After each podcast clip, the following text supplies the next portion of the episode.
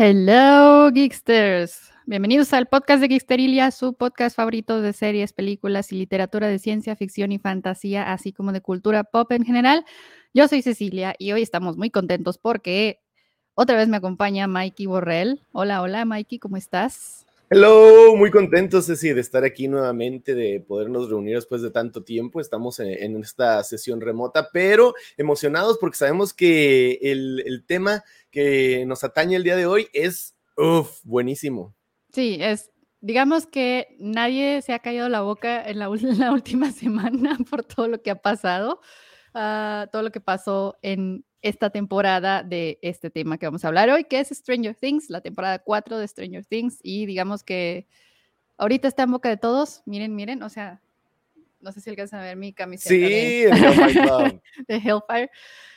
Y pues bueno, es que, es que qué barbaridad, nos dieron un pedazo de temporada esta vez, que, que Dios, Dios santo, no, no, no, no tengo palabras. Obviamente sí vamos a tener palabras porque vamos. Espero que sí, porque si no, no vamos a hablar de nada. Va a estar un poquito corto este, no se crean. Sí, hombre, digo, lástima que hoy no pudimos estar, hacer esto de manera presencial. Digo, Mikey está en la misma ciudad que yo, si no lo sabían. Pero ahorita el cobicho anda muy agresivo. ahorita el cobicho anda muy agresivo, así que no hay que ponernos en riesgo. Así que, bueno, Mikey, en resumidas cuentas.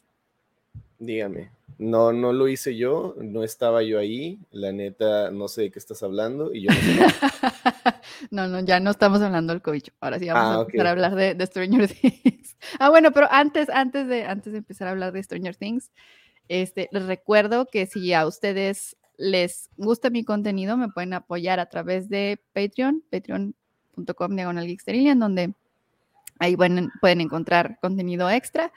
Y si ustedes no son de compromisos largos como Patreon, también me pueden apoyar a través de los. O sea, si son de relaciones casuales, si, le temen al compromiso, está bien, está bien. Este, sí, es que hay que tener opciones, ¿sí o no? Hay que darle opciones a la gente. Este claro, que no se sienten ahí subyugados por tu, por tu relación. Así es, así es. Bueno, también tenemos los super stickers en el super chat y el botón de thank you por ahí. También ustedes, si a ustedes les gusta mi contenido, también me pueden apoyar por ese medio y créanme, se los voy a agradecer mucho. Pero bueno, sin más ni más, ahora sí, Stranger Things, ¿qué te pareció a grandes rasgos esta, esta temporada? Esta cuarta temporada, ¿sabes que Para empezar, tuve un momento así como bien loco porque por un breve instante pensé que esta iba a ser la última temporada o sea, yo traía la idea de que iban a ser cuatro y dije, ah, sí, pues ya va a ser la última, ya finalmente le van a hacer todo el rollo. Y como la partieron en dos, dije, ah, pues obviamente los últimos episodios van a tratar de aclarar muchas cosas. Ya para ahí, para la mitad de la temporada, dije, no, esto no va a terminar en esta temporada. Y, sí hubo muchas cosas como que fueron arreglando para, para ya empezar a atar los cabos sueltos, pero creo que le están dando el tiempo que, se merece, ¿no? Hay muchas personas que piensan que Stranger Things nunca debió haber tenido ni siquiera una segunda temporada y menos con esa, esa segunda temporada que estuvo ahí medio curiosona, que salió un poco del tono general de la serie, pero realmente yo creo que los Duffer Brothers han hecho una excelente labor en seguir manteniendo la historia fresca, en, en épica, ¿no? Creo que si hay algo de lo que goza esta cuarta temporada es de momentos muy emocionantes, muy épicos, que realmente te, hacen sentir parte de este universo ficticio, que, que, tampoco es la trama más compleja, ni obviamente está ambientado para, ni orientado, perdón, para una audiencia tan adulta o, crítica, o, no, o sea, no es cine de arte, pues, es una historia para chavos, ¿no? y como tal, logra rescatar mucho de eso. La ejecución yo creo que es impecable en esta cuarta temporada y nos demuestra que, que no nada más nosotros, así como los chavitos de Stranger Things cada vez se ven más viejos, sino que también los Duffer Brothers van, em, van evolucionando, ¿no? Y se están convirtiendo en cuentacuentos, en, en, storytellers y, game masters de Dungeons and Dragons de mejor calidad, ¿no? Y, van dándonos un, un material con el que uno pues se puede sentir feliz y contento de ser fan, como lo ha demostrado la, fanaticada, ¿no? Creo que esta cuarta temporada personalmente es la que más me ha gustado. y, siento que la decisión de dividirla en dos y de hacer esos últimos dos episodios películas prácticamente de hora y media cada uno, Entonces, es de verdad, eh, nos dio la oportunidad de disfrutarlo al máximo. Yo le disfruté mucho. Sí, yo también, definitivamente, y estoy de acuerdo contigo en muchos de los puntos que estás diciendo, si no es que en, todos. Em, yo pienso que esta temporada mm, sí es una temporada más madura en comparación a las demás, precisamente porque, como dices tú, va creciendo, va madurando al ritmo de los chavos, ¿no? De los mismos chavos. Y por lo mismo, como que ahora en esta temporada se atrevieron a hacer cosas un poco más oscuras y más densas y más gore que en temporadas pasadas. Digo, o sea, mm, hubo muchas referencias al cine de terror ochentero. Eh, entonces, pues sí, o sea, hay, digamos que la historia va creciendo a la par de sus protagonistas y eso es algo que me gustó mucho. Y al igual que tú también, este, bueno, para nosotros los que somos binge watcheros, ah, hubo un, digamos, sentimiento medio agridulce que lo dividieran en dos, este, precisamente porque te quedas clavado, ¿no? Y es, es como que, es como que te quedas picado y quieres, quieres saber más, pero a la vez siento que eso fue una decisión, este, buena porque al final de cuentas generó este, anticipación y generó expectativas y vaya que las cumplieron y, las rebasaron, o sea, a mi, a mi parecer. Ah, esta temporada, a mi parecer, superó todas las expectativas y nos dio, como dices tú, momentos muy, muy épicos. Y bueno, nunca falta el, el personaje nuevo que te roba el corazón y, todo, ¿no? O sea, tuvo muchísimas cosas. Este, esta temporada también vimos un poquito de, de que le pusieran un poquito de freno a los protagonistas de las temporadas pasadas para darle un poco de más, más este, spotlight a, otros personajes secundarios y eso también me pareció me pareció una, una, una acción, una medida interesante, una propuesta interesante de parte de los Duffer.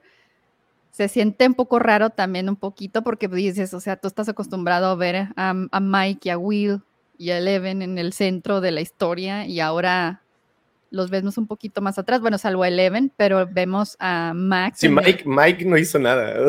Mike estuvo completamente en el en el fondo.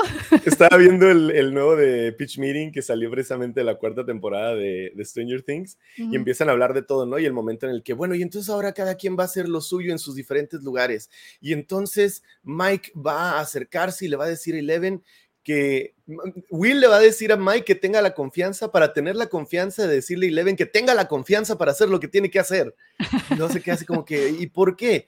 Pues para poner a Mike a hacer algo, no ha hecho nada en toda la temporada. Entonces, Sí, la verdad es que sí, sí, estoy de acuerdo contigo. Creo que varios de los protagónicos se vieron ahí un poco rezagados, pero está bien. También hacían la broma, ¿no? De que Millie Bobby Brown estaba diciendo que pues ya había que cortarle cabeza a varios de los personajes, que en su última sesión de fotos eran como 50 los güeyes ahí en la cámara y que pues ya son muchos, ¿no? Que vayan dándole cuello, que si no querían ahí tomar algunas páginas de, Game of Thrones y que los Duffer le dijeron, Nel, mi reina, esto no es Game of Thrones, o sea, aquí todos viven y, o sea, ve, todavía seguimos llorándole a Barb, güey, no mames, o sea, no vamos a andar cortando cabezas nomás porque sí, ¿no? Entonces, creo que en ese sentido, pues sí, se vuelve un reto mayor cada vez tratar de titeretear a tantos personajes y darle su momento de brillo. Y, como dices, creo que fue uno de los logros más grandes de esta temporada. Yo siento que tanto los nuevos como los, los clásicos, dejando ahí algunas excepciones como Mike, eh, todos tuvieron la oportunidad de brillar bastante. Sí,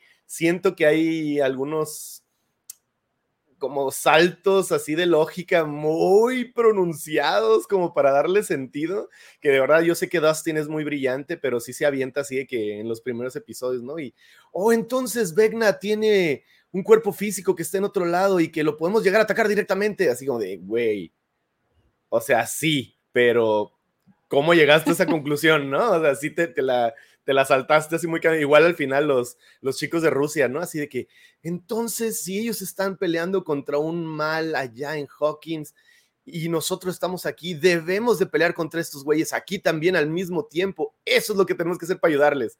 Y tú, Arre, ok, ok. Yo bueno, esa última sí me pareció un poquito más lógica porque, bueno, esta, esta Joyce ya conoce muy bien cómo actúa el, el Mind Player, ¿no? El Mind ¿no?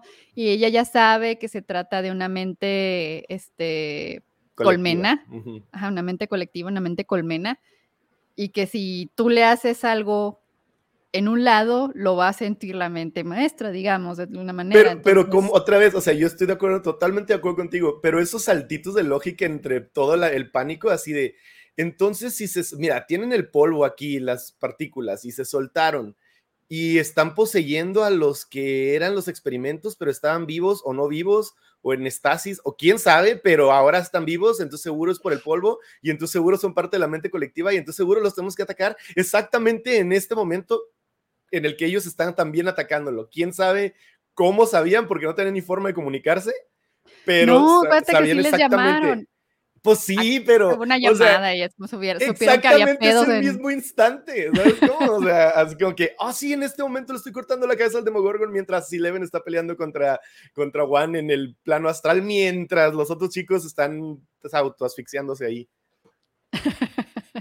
Aquí tienen un comentario muy acertado. Daniel Aragón nos dice: Will y Jonathan sirvieron solo para que conozcan a Argyle y luego tengan un vehículo, y luego Mike, Jonathan y Will sirven para que él tenga quien la ponga en una tina. Y, de cierto, hecho, es cierto. Argyle lo que hizo, fue dar sal. Más. Ajá, Argyle hizo mucho más que Mike en esta temporada. Y, y Argyle es el, el, el güey marihuano que es que él se lo toma ligero. Y ya ves que cuando encuentra la estación eh, especial de Nina, es porque se va ahí de marihuano a hacer pipí y a pensar en la inmortalidad del cangrejo, ¿no? Y dice, dude, hay tracks de auto aquí, vamos para allá. Y entonces sí. Sí, pero no oh, son. ese güey sabe cosas. No son huellas normales, estos son, son huellas anchas. pasados. Ajá, entonces dijo, ah, pues militar. Hasta, hasta Argal hizo algo más que Mike en esta temporada. Pero bueno, creo que, creo que la decisión de quitarle protagonismo a Mike en esta temporada va a tener mucho que ver con la siguiente temporada. Porque según lo que han dicho los Duffer Brothers, o los hermanos Duffer, este, en español, uh, de lo que será la siguiente temporada, que esto ya está comprobado, es que Will va a ser el foco, el centro de la quinta temporada y la temporada final, tal cual. Entonces, yo creo que la decisión de quitarle un poco de protagonismo es precisamente como para generar una, un conflicto con Will y con los demás miembros del grupo, como digamos una manera de aislar a Will del grupo y en la siguiente temporada Vegna tenga una manera de manipularlo. Sí, ya ves que había, teorías de que Will podía irse al lado oscuro y de que realmente viene sufriendo los estragos de haber sido capturado tanto tiempo en el Upside Down desde la primera temporada. Y, efectivamente yo creo que, yo, yo creo que la oportunidad que se le tiene de dar a Will protagonismo mayor en la última temporada es bueno. O sea, yo creo que Noah Schnapp puede darnos más ahí eh, en ese sentido. Sí creo que Mike, la verdad es que Finn Wolfhard no se me hace tan buen actor, o sea, sí siento que le, le falla bastante ahí, nada más le sale a hacer berrinche y eso ni tan bien, ¿no? Entonces, creo que creo que se ha batallado un poquito también para saber en qué manera poder ofrecer más de parte de Will, pero digo de Mike, perdón, pero Will definitivamente tiene mucho para ofertarnos en, esta última temporada, que pues vamos a tener que esperar dos años, ¿no? hasta 2024 que salga, ya, ya van a estar más grandes que nosotros, así los, los niños, pero pues, yo creo que... En teoría son más grandes que nosotros. En teoría, sí, en teoría son de, nuestros papás, ¿no? Ajá, no, más jóvenes, serían como unos 50. como los tíos. Como la edad de Winona Ryder ahorita, 50, 55, sí, por ahí. Sí, más o menos. Pero, sí. pero sí, yo creo que yo creo que Will lo puede hacer muy bien. Aparte, sabes que eh, personalmente creo que el, personaje de Will es, es, muy bueno. O sea, sí siento que deben de darle a un lado un poquito eh, dejarle crecer, pues dejarle crecer, porque otra vez lo hemos visto como este chico compungido, conflictuado, que tiene que sacarse cosas de adentro siempre, que ha vivido con bullying y todo, pero creo que precisamente ha demostrado su fortaleza de las maneras más impresionantes, ¿no? O sea, ha, demostrado que, que, sufre por razón, ¿no? O sea, que realmente tiene razones para, para estar preocupado y para estar perturbado, pero que realmente si, si, lo tomas en cuenta, o sea, el nivel de compungidez que trae es mínimo, o sea, en comparación con lo que debería, el PTSD, trauma que debería tener de lo que ha vivido, ¿no? Entonces, sí creo que pueden irlo construyendo muchísimo. También yo creo que lo que hicieron con el personaje de Nancy en esta temporada estuvo buenísimo. O sea, muchos de los personajes se siente que han crecido, otros no tanto, pero los que han crecido han crecido mucho y bastante bien. Sí, sí, y como, y como dices tú, yo también siento que del grupo original, de los cuatro chavitos originales, dejando a un lado a, Millie Bobby Brown, definitivamente Finn Wolfhard es el que es un poquito más débil que los demás en cuestión actoral. Y sí, que siento que también yo, bueno, o sea, obviamente cuando tú, este, quiero pensar, digamos, que los hermanos Duffer ya tienen ciento bueno, ya se han encariñado un poquito con los chavitos y, pues, entonces... claro. sí, pues porque a, fuerza de, la convivencia y todo esto, verlos crecer. Ah, y a final de cuentas pues, son sus personajes y son de alguna manera sus hijos, ¿no? Se sienten como sus propios hijos. Entonces, siento que, o sea, sí, sí, a lo mejor sí hay un poco de, sí hay un poco de, de estar con este niño, a lo mejor no está dando la calidad actoral que los demás están dando, por lo tanto vamos a adaptar la historia un poquito hacia eso, pero también siento que hay un elemento de, plot en el aspecto de quitarle un poco de protagonismo a Will, digo a, Mike, perdón, porque de esa manera van a establecer el conflicto de Will para la siguiente temporada que es pues precisamente el estar enamorado de Mike. Y por contexto social sabemos que, bueno, la homosexualidad aún sigue siendo, desgraciadamente sigue siendo aún un tabú, pero en los años 80, pues mucho más, ¿no? Entonces, eh, bueno, ahora al menos tienes la libertad de salir del closet, al menos si vives en un país, este, que no condene, al menos tiene la libertad de salir del closet y que no te maten o no te metan al bote o una de esas cosas. ¿no? O no te vuelvas el paria social, ¿no? Que es a lo que le tiene mucho miedo. Y mira que en ese sentido, pues es difícil, ¿no? Tocar el tema, pero, pero yo, yo sí he visto eh, tanto bueno, he visto muchas opiniones positivas en cuestión de la manera en la que se han manejado los personajes de Robin y de Will, ¿no? Eh, y, y, cómo, porque dicen, ah, pero es que también ya se la madrearon mucho, o sea, pues nomás que lo diga y todo, dices, no, güey, o sea, realmente la situación era dificilísima, ¿no? O sea, era, una, era una decisión de que te cambiaba la vida y, no necesariamente para bien. Eh, entonces, real, o sea, el, el, salir, ¿no? No era una cosa que pudieras tomar a la ligera, eh, te estabas jugando muchas cosas y, y, creo que la forma en la que lo han manejado, particularmente dando el, el sentando las bases con Robin y dándole ese conflicto todavía más interno a Will, creo que está súper bien. Y más porque, como te digo, eh, si el personaje va a brillar totalmente en la última temporada, que lo haga por todos lados, ¿no? O sea, que lo haga liberándose de todos sus yugos, que lo haga, o sea, no solamente abriéndose a los demás, sino a sí mismo y demostrando su fortaleza. Y creo que en ese sentido, otra vez, o sea, darle es, justo que le den esa oportunidad. A mí, te digo, yo no, le, yo, yo no le encuentro ningún pero ni ningún inconveniente la forma en la que han manejado en ese sentido el personaje y creo que tampoco, o sea, tampoco lo, no sé, tengo la confianza de que así como se ha manejado también Robin, cuando llegue el momento de, de abrirse totalmente, o sea, de decirlo de manejarlo como lo quieran manejar los hermanos Duffer, va a estar bien manejado, ¿no? Entonces, pues en ese sentido no, no me preocupo.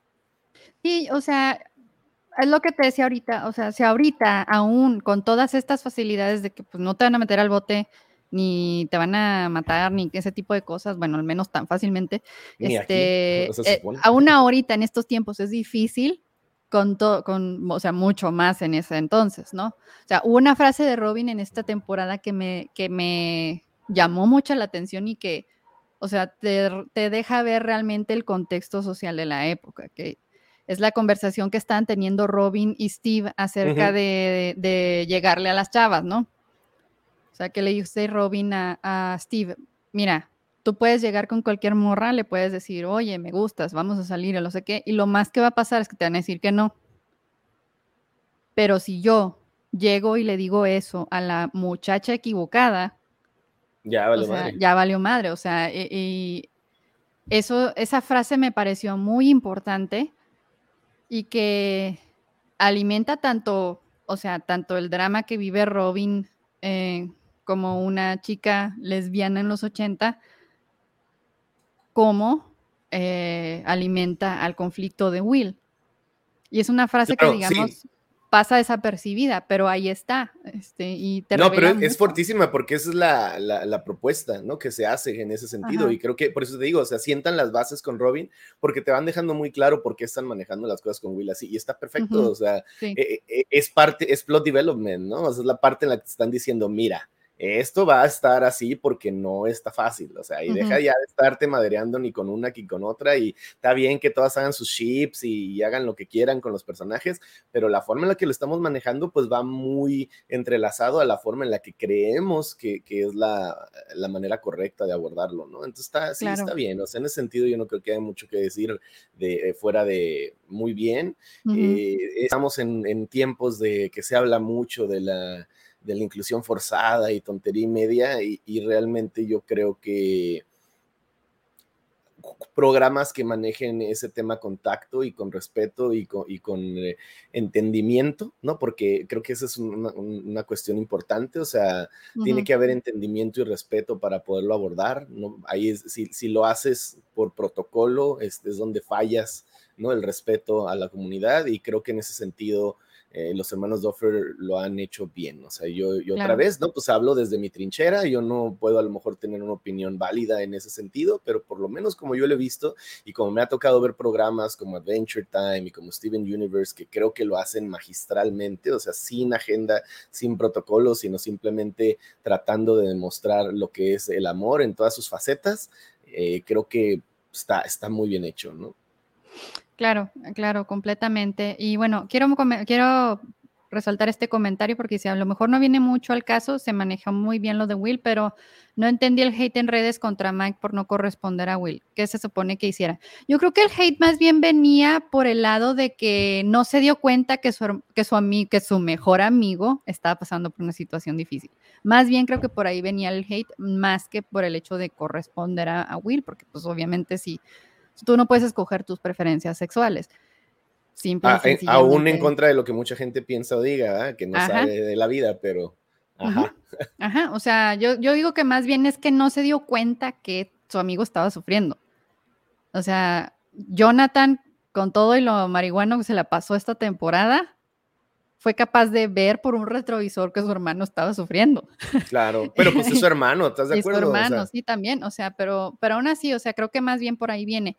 Y yo creo que en este caso, o sea, tanto, o sea, tanto la homosexualidad de Robin como la de Will, no las pusieron ahí de manera forzada, sino, por ejemplo, al menos en el caso de Will, es algo que ha, estado ahí desde la primera temporada, o sea, se ha, se ha dado, digamos, este, pistas o foreshadowings, como de, como se Ah, pero, pero mira, o sea, e, en cuestión de lo de, de, Mike, o sea, el güey no, se, no sabía ni cómo darse cuenta de lo que le pasaba a su novia, o sea, y es su novia, o sea, es un mocoso, está pasando ahí por etapas del mismo también, de egoísmo y de Y el, el güey no ha sido el más sensible desde la primera temporada, o sea, los mismos pedos que tuvo con, con Eleven en la segunda temporada y ahora que los tiene cuando es su novia y que y cuando le dice Will, güey, es que estás bien, güey, o sea, o sea, en, la, en el fiesta parque ese, que no se dan cuenta todo el rollo que trae con, con sus amigas de la escuela, así, no, y, no se dio cuenta que su amigo que quería con él, no mames, o sea,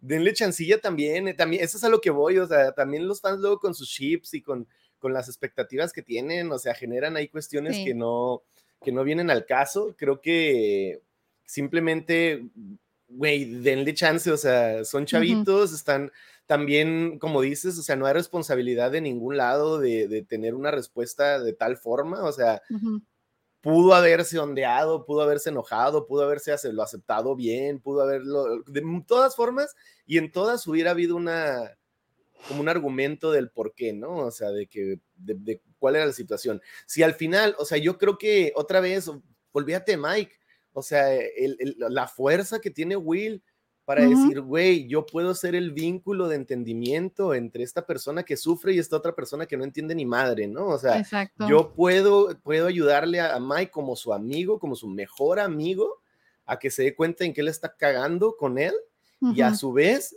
tengo el valor para decirle, olvídate de mis sentimientos hacia él como persona, sino de mi, del respeto que le tengo a nuestra amistad, así de, güey, no ha sido un buen compa, güey. O sea, no ha sido un buen compa y, te necesito yo también como compa, olvídate, o sea, de cualquier otra cosa como compa y él te necesita como pareja. Y yo aquí estoy para que arreglemos nuestros asuntos después como compas, pero ahorita focus, mijo, focus con él porque le está, le está yendo de la fregada, o sea, y tú no has podido ser la persona que, que, que ella necesita, ¿no? Entonces yo creo que otra vez, Olvídate, Mike, Will como personaje. Sí, Will, Will, demuestra una fortaleza bien grande, o sea, y no nada más por lo que tú dices, sino también por el hecho de que, bueno, ya tiene un vínculo con él, o sea, ya, ya es su hermana, ya es literalmente su hermana, o sea, Joyce la adoptó y, y, esa es la relación. Ajá, y ya esa es realmente la relación que tiene con ella, y es como la ve y hay amor de por medio. Entonces, Will no nada más está haciendo eso por Mike, sino también por ella. Incluso también por él mismo, o sea, también se vale, o sea, él también está manifestando su necesidad personal. Y pues eso me parece muy admirable de Will y me parece que es uno de los mejores personajes de, toda la, de toda la serie. Algunas personas a lo mejor no estarán de acuerdo porque pues dirán que a lo mejor nomás es un chavito que sufre al fondo de todo, ¿no? Que digamos que es el plot device que, que arranca todo, ¿no? Todo el problema, pero no es cierto, o sea, realmente Will tiene una fortaleza bien grande que es fácil que pase desapercibida, pero ahí está. Pero bueno. No, y aparte, ¿sabes qué? Bueno, ya nomás, o sea, no es fácil tener un personaje, o sea, que tenga compungido, pues, o sea, porque sí lo ves con su carita de puchero todo, todo el rato, y no es fácil tener un personaje así que se vuelva interesante o que se vuelva bien logrado, ¿no? Entonces, o sea, realmente también hay, pues, kudos para los que escribieron. Y sí, sí, ya sé que es Jane Hopper, pero pues escribía con los Bryers, ¿no? Entonces. ya, es más Bryers que, Hopper, por lo menos en esta temporada. Y ahora que regresó papá a casa, pues ya. Bueno, ya, ya, bueno, ya. Ay, eso hablando de, hablando de la, ya por fin vemos a Hopper y a Joyce ser Hopper. Ahora sí, con Hopper con J, ¿no? Ser Joyster. sí. Bueno, vamos para allá porque también, o sea, hay mucho que decir hacia el respecto, que a lo mejor mucha gente dice que, todos los buyers no tenían realmente mucho que hacer en esta temporada y por eso los separaron de, los mandaron a otro lado, digamos. Pero no, o sea, la relación entre Hopper y Joyce era algo que tenía que darse porque tenía que darse, o sea, han pasado por muchas cosas juntos, e incluso cuando eran chavitos llegaron a salir y ya tenían algo de historia, entonces pues era inevitable que pasara algo así, ¿no? Y me pareció muy bien la manera en que lo lograron. No sé qué, qué, sentimiento tengas tú al pues, respecto. Eh, digo, yo creo que el lugar y el momento no era necesariamente el mejor, pero como dicen, pues era lo que había, ¿no? O sea, estás ahí en esa bodega clandestina de tráfico de objetos americanos después de tratar de medio escapar de una prisión rusa, en medio del frío, con ropa sucia, con boca de haber comido pan podrido y gusanos quién sabe a qué supo ese beso, pero mira, era, eh, era el momento para ahí dejar que las cosas fluyeran y obviamente era algo que estábamos esperando y otra vez, ¿no? Creo que es una subversión de la expectativa súper chida porque pues, no hay, en la vida real también pasa, ¿no? O sea, no, hay, no, hay, no hay el momento perfecto y en ese momento se vieron sobrecogidos por, por la emoción y vámonos, o sea, está súper bien. Yo creo que también era algo que esperábamos. Es lo mismo que te digo de, de, la forma en la que los Duffer escriben, o sea, hay, hay, hay, cositas en las que tienen el cuidado de, de, decir, bueno, para, queremos que sea así, o sea, creemos que sea así,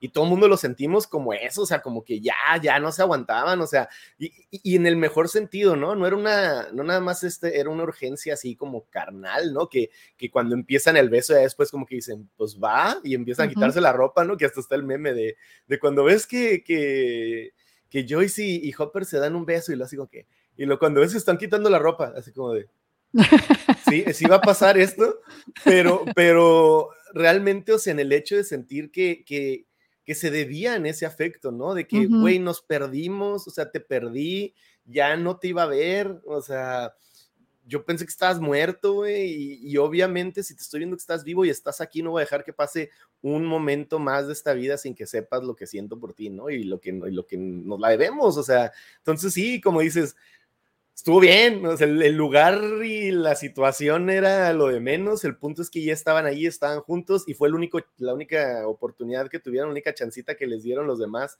después de que andaban ahí para arriba, para abajo en Rusia, entonces, pues aprovechar esa bodega, ¿no? Claro, O sea, así como otros tienen París, ellos tienen la bodega en Rusia. Living in the moment, como quien dice. Pero sí, este, yo creo que todo el plot acerca de, de Hopper estuvo, digo, a lo mejor no fue la parte favorita de la mayoría de las personas, pero, pero sí, o sea, digo, tenía, sabíamos que Hopper tenía que regresar de alguna manera u otra y pues lo hicieron de esa manera. Este, yo creo que aquí el personaje que más resaltó fue, fue este Murray, Mm, de Murray, Murray, de verdad, o sea, ese güey que no te cae bien, pero lo adoras, así de, está bien menso, está bien menso, pero, pero se avienta unas muy buenas, o sea, cuando resulta que sí sabe karate, es así como de, güey, es súper útil, o sea, el güey realmente ha sido súper útil de, toda la tarugada que dice, sabe, ajá es un MVP, o sea, sabe, sabe ruso, sabe karate. Sabe ruso, sabe karate. De hecho, o sea, cuando, cuando le ves así que se pone todo exagerado, no, Joyce, no abras la caja y no rompas la, la muñeca. Y lo te así de, güey, calmado. Y no, es que puede venir una bomba y puede venir así. Que, y lo te quedas pensando y dices, pues igual y sí, güey, o sea, igual y no está tan menso lo que está diciendo, o sea, sí, se, sí se pasa de lanza, pero, pero el güey sabe cosas, o sea. Sí, sí, sí, sí, es muy intenso, es muy intenso, entonces por eso digo, o sea, pero aún así, o sea, por él es que se logran las cosas, por él es que se logra que, o sea, el rescate de, el rescate de Hopper. Entonces, pues sí, yo creo que Murray ya tiene varias temporadas seguidas siendo uno de los MVPs de Stranger Things, así que me da mucho gusto eso, porque sí es un muy buen personaje también. Y bueno, también conocimos a Enzo, este, también eso, también fue un buen personaje, fue digamos que la persona del lado ruso que facilitó las cosas y que al final de cuentas se volvió, digamos, el, el, la persona con la que Hopper podía tener una, mantener una conversación y que sus escenas, a final de cuentas, no fueran puros silencios este, raros, ¿no? sí, totalmente. Creo que y aparte le hace una contraparte súper buena. No, pero eh, estás hablando de Dimitri, ¿no? No, de... Enzo. Enzo, el... guardia que se vuelve compa de Hopper. Que no Dimitri era el. Ah, no, no, pues es Dimitri, ¿no? Sí, Dimitri es Dimitri. Es este Tom la, la Shiza o algo así. y el que salía en Game of Thrones. El, que salía en Game of Thrones. Ya, y a lo que iba es que es súper natural el güey. O sea, realmente creo que le hace una contraparte súper chida a, Hopper en la... Mira, creo que, y, otra vez, ¿no? A mí me cae muy bien David Harbour, pero creo que está muy encasillado en su papel. O sea, le gusta hacer este papel como de tipo eternamente enojado o, con cara de insatisfecho, ¿no? Así como mm, mm". y, lo ha manejado muy bien porque de esa manera, cuando tiene estos atisbos de, ternura, ¿no? O sea, se vuelve súper enternecedor, pero necesita alguien que esté como vivarachón, ¿no? Entonces, creo que ahí es donde Dimitri entró a salvar mucho de esas, de esas secuencias en, en Rusia, porque de pronto, o sea, pasa de ser Hopper guardabosques de, de Hawkins y se vuelve James Bond, o sea, en, Rusia, o sea, se avienta una secuencia súper mamonas, toda esa secuencia está súper sacada de los pelos, o sea, así de que de verdad, no sé en qué momento los Duffer dijeron así, que, güey, le falta más badassery a, a Hopper, o sea, le falta ser todavía más intenso y le vamos a poner toda una secuencia de, de escape de la cárcel. No sé, ¿verdad? No sé, pero creo que funciona otra vez por todo lo que le van agregando. Y, creo nuevamente también que, como dices, o sea, este, esta dualidad que, existe entre Joyce y Murray y luego cuando se juntan los cuatro, empieza, o empiezas a ver cómo caen las piezas y, y embonan súper bien y generan una, un, grupo de, héroes disparejos, ¿no? O sea, que, que lo vuelven súper divertido, o sea, súper divertido. Creo que otra vez la secuencia inicial de Hopper sufriendo en la cárcel es como de, ah, órale, pero ya que empieza a funcionar todo, ya que los ves a los cuatro haciendo su desmadre, buenísimo, buenísimo. Creo, Enzo es el piloto, ¿no? Enzo es el, no, el piloto era. ¿Cómo se llama? Siempre se me olvida ese güey. Y... Igor, no. A Igor o algo así. Un... Era un nombre con I. Pero bueno, era otro personaje que también estaba bien cagado, ¿eh? Pero ese güey también sí te caen los. Eh, Yuri, se llama Yuri. Yuri, Yuri, sí, Yuri. E-, ese güey, la neta no me cayó bien, o sea, sí es bien nefasto, súper nefasto. Sí, sí, pero, o sea, dentro de su nefastez o sea, su, su, si, era, si estaba cagado, o sea, si, era, si había intención de que hubiera comic relief ahí, pero al menos no de la manera en la que te encariñaras con el personaje, sino más bien que pasara justamente eso que dices tú, que te cayera gordo, porque pues le pone, o sea, los traiciona como diez mil veces. No, y aparte su humor es, otra vez, es súper explícito y súper in your face, toda su personalidad. y, y, y, es donde otra vez, ¿no? O sea, la forma en la que Murray, o sea, ha manejado súper bien el papel que le toca para, para hacer, convertirse de ser este güey, otra también caricaturesco, exagerado, eh, hacerlo algo súper adorable hasta cierto punto, ¿no? Que dices, a huevo. Y este güey tiene que contrarrestar eso. O sea, es el güey que también es súper exagerado, súper, ah, pero no es chida. O sea, el güey, sí, pues está hecho para que te caiga mal y para que su arco de redención sea así como de, y aún así sigue siendo un hijo de tu madre, güey. O sea, no, no cae bien, no cae bien. Sí, sí, claro. Pero bueno, este, ya hablamos un poquito de Rusia. Vámonos a Hawkins. No hemos hablado mucho de acerca de Hawkins y creo que ahí es en donde obviamente pasan las cosas más, más fuertes y más interesantes de esta temporada. Y bueno, obviamente hay mucho que decir acerca de esto. Yo creo que hay que empezar por ahora sí que por el principio, este, por cómo nos plantean la situación de, Hawkins al, inicio de la temporada, que pues el, grupo se está fragmentando porque Luke ya entraron en la, entraron a high school y ya las cosas son diferentes ahí. Tan es así que, bueno, Lucas toma esto como la oportunidad de, de volverse popular y que ya no se burlen de él y se mete al equipo de, al equipo de básquetbol y es ahí donde conocemos a los, a los Jocks y al personaje yo creo que más odiado de esta temporada, que fue Jason. Jason se puede ir a exacto, la neta. y pues bueno, vemos crecer el personaje de, de Erika Sinclair también, que también fue... Eh, eh, los, todos los momentos en los que ella sale son oro, siempre, siempre. Y pues bueno, conocemos el conflicto de Max, que también se separa del grupo precisamente por el trauma que está viviendo, por su depresión y por su duelo y por su sentido de culpa y todo esto. Todo este conflicto que ella está teniendo, que, que viene siendo el origen de, de digamos que, del, del que Vegna la, la identifique como una potencial víctima.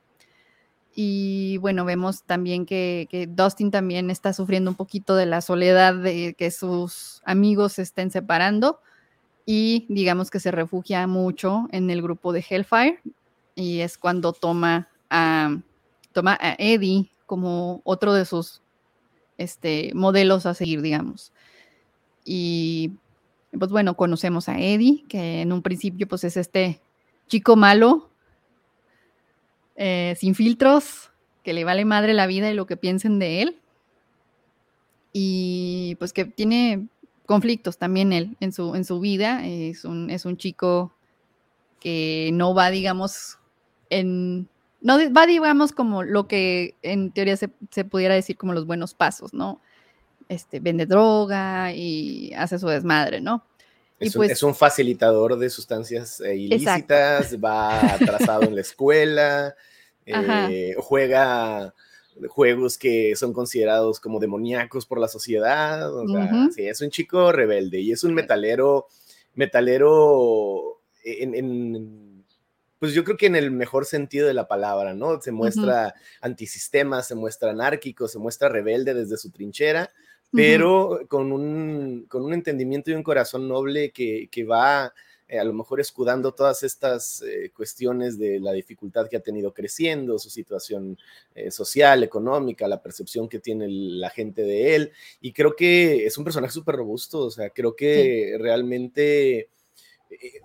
Han, han, sabido hacerlo muy bien los Duffer, presentar estos personajes nuevos que se vuelven súper importantes y que al final nos los quitan porque así son los desgraciados pero Joseph Quinn hace suyo el personaje de Eddie Monson y, se ha vuelto el favorito de todos, ¿no? El MVP de la serie, el, el, que realmente eh, luce y que da, tiene matices emocionales y el rango actoral de este chavo, te digo, o sea, yo realmente lo había visto en poco y creo que aquí eh, sobresale muy cañón, es, es, es difícil, pienso yo, o sea, el otro día veía todo un eh, estudio que se hace sobre la actuación, el method acting, ¿no? El método.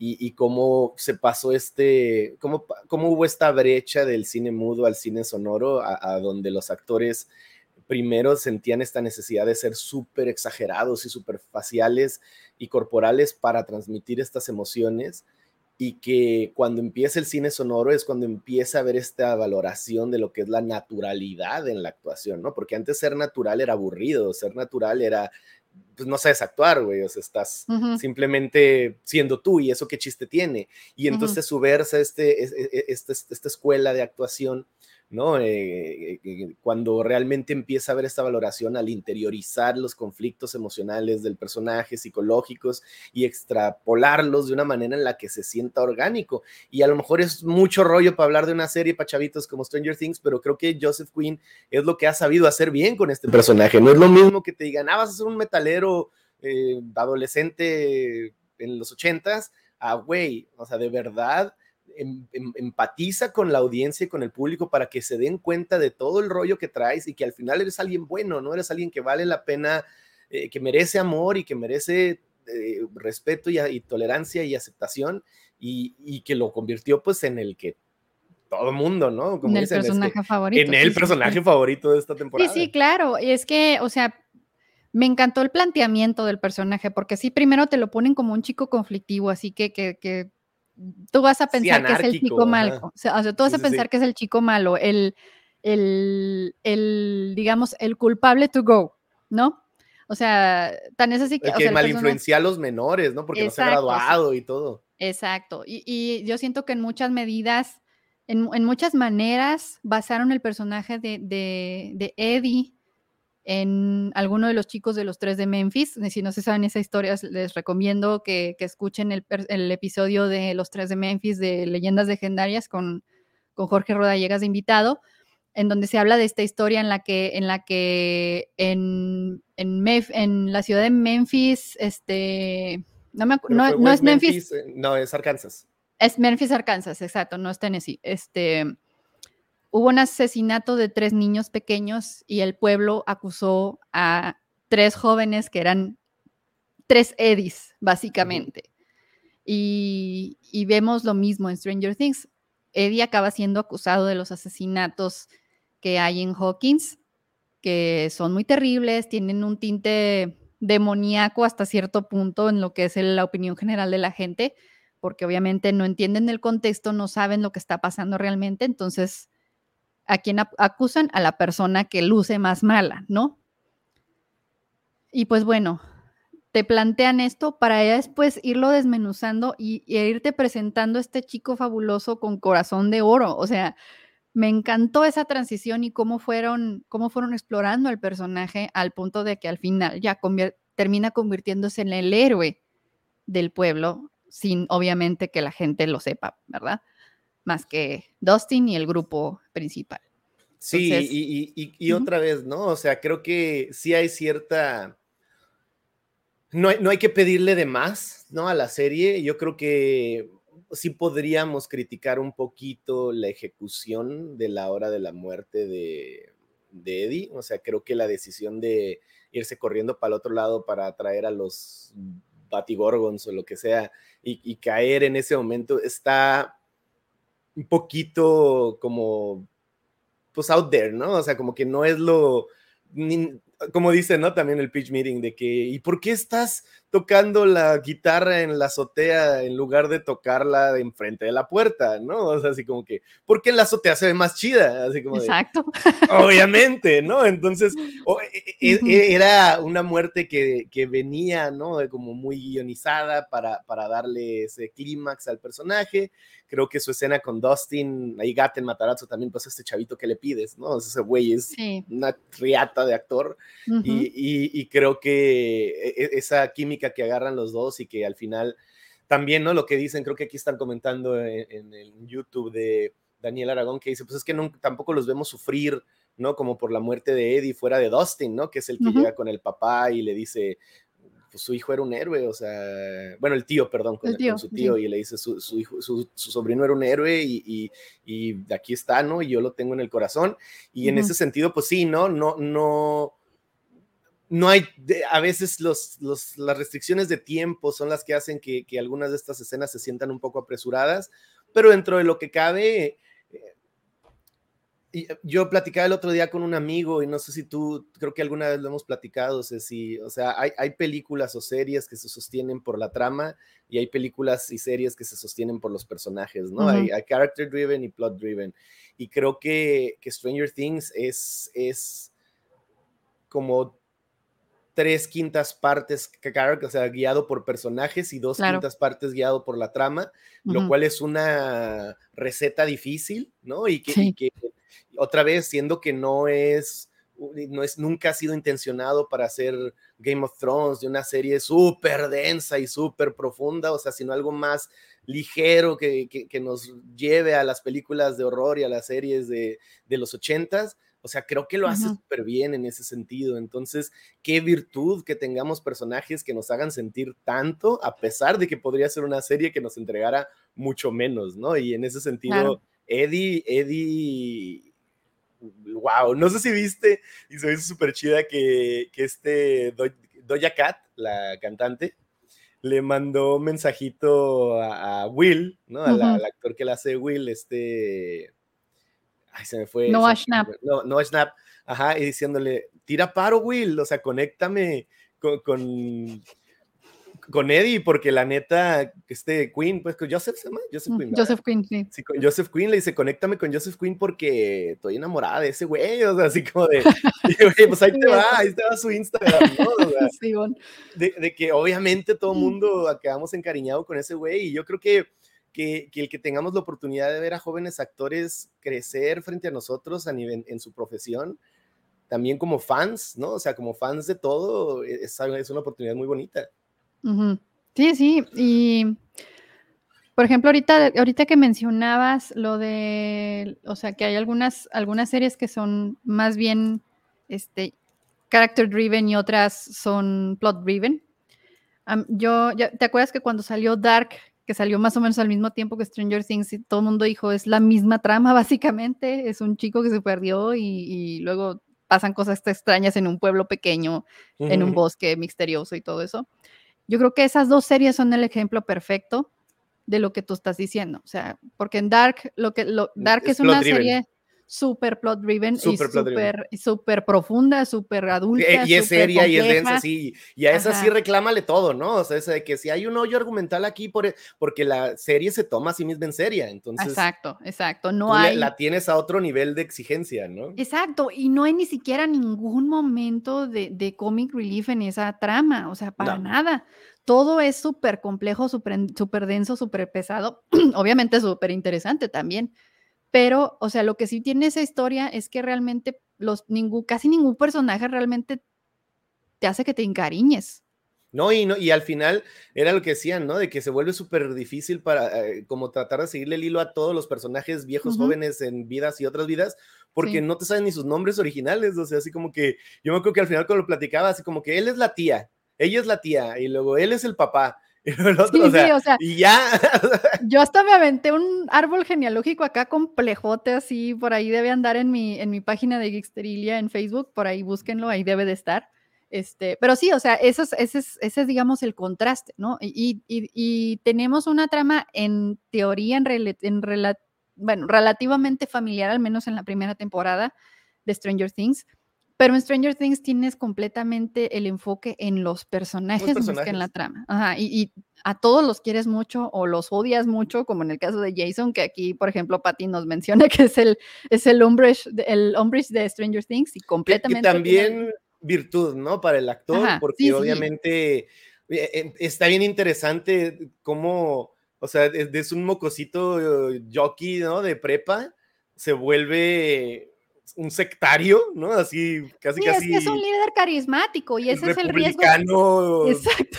así de que, güey, what the fuck. O sea, si estuviera en este contexto moderno, ese güey sería de los, de los, de los QAnon y todos esos. Sí, sí, sí, sí. o sea, el, güey se radicaliza cañón, pero aparte tiene este poder de convocatoria súper fuerte, ¿no? Y te caen los huevos porque su personaje lo exige y, y el güey lo hace muy bien, ¿no? Sí, Sí, sí, me respetos para el actor. No sé si le cayó mucho hate, a lo mejor es muy probable que sí, pero yo creo pobre, pero lo hizo bien, hombre. Sí, o sea, pero como actor yo creo que lo tienes que tomar como un halago, ¿no? Que, que, que la gente se haya creído tu actuación a ese grado, ¿no?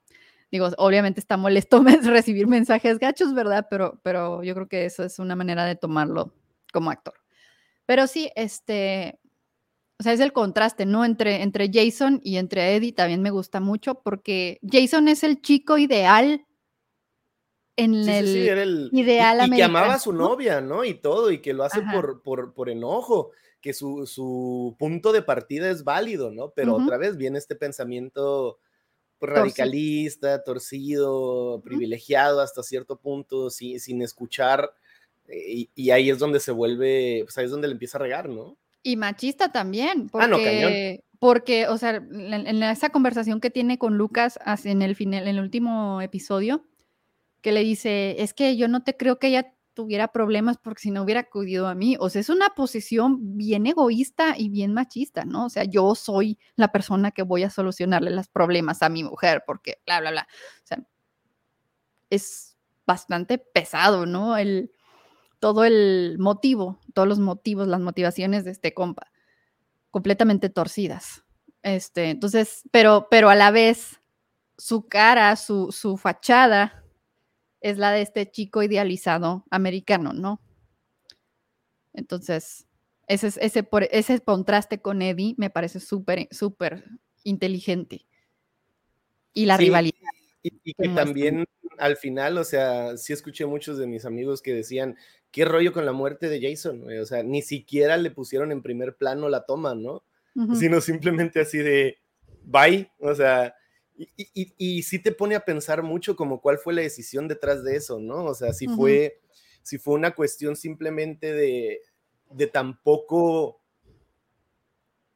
de tampoco como darle plano al sufrimiento de este güey que a lo mejor muchos podríamos decir, no, que sufra o que, que se vea que se muera feo, ¿no? Y, a lo mejor los Doffer dicen, no, güey, no importa, o sea, porque este güey también era una víctima dentro de lo que cabe y, a la fregada, ¿no? O sea, así como vino, se fue. Yo lo siento, ¿sabes cómo? Yo lo siento más bien que es así como que, ok, su muerte estuvo, bueno, todo el mundo nos gustó verlo partido a la mitad, pero... Pero ni se le vio. o sea, pero estuvo tan X que yo creo que ahí la intención, a mi parecer, fue hacer ver que hasta la persona más X puede causar un daño tan grande, porque luego cuando vemos las escenas de los dos días después, vemos que todavía la gente sigue satanizando a Hellfire y sigue satanizando a, Eddie.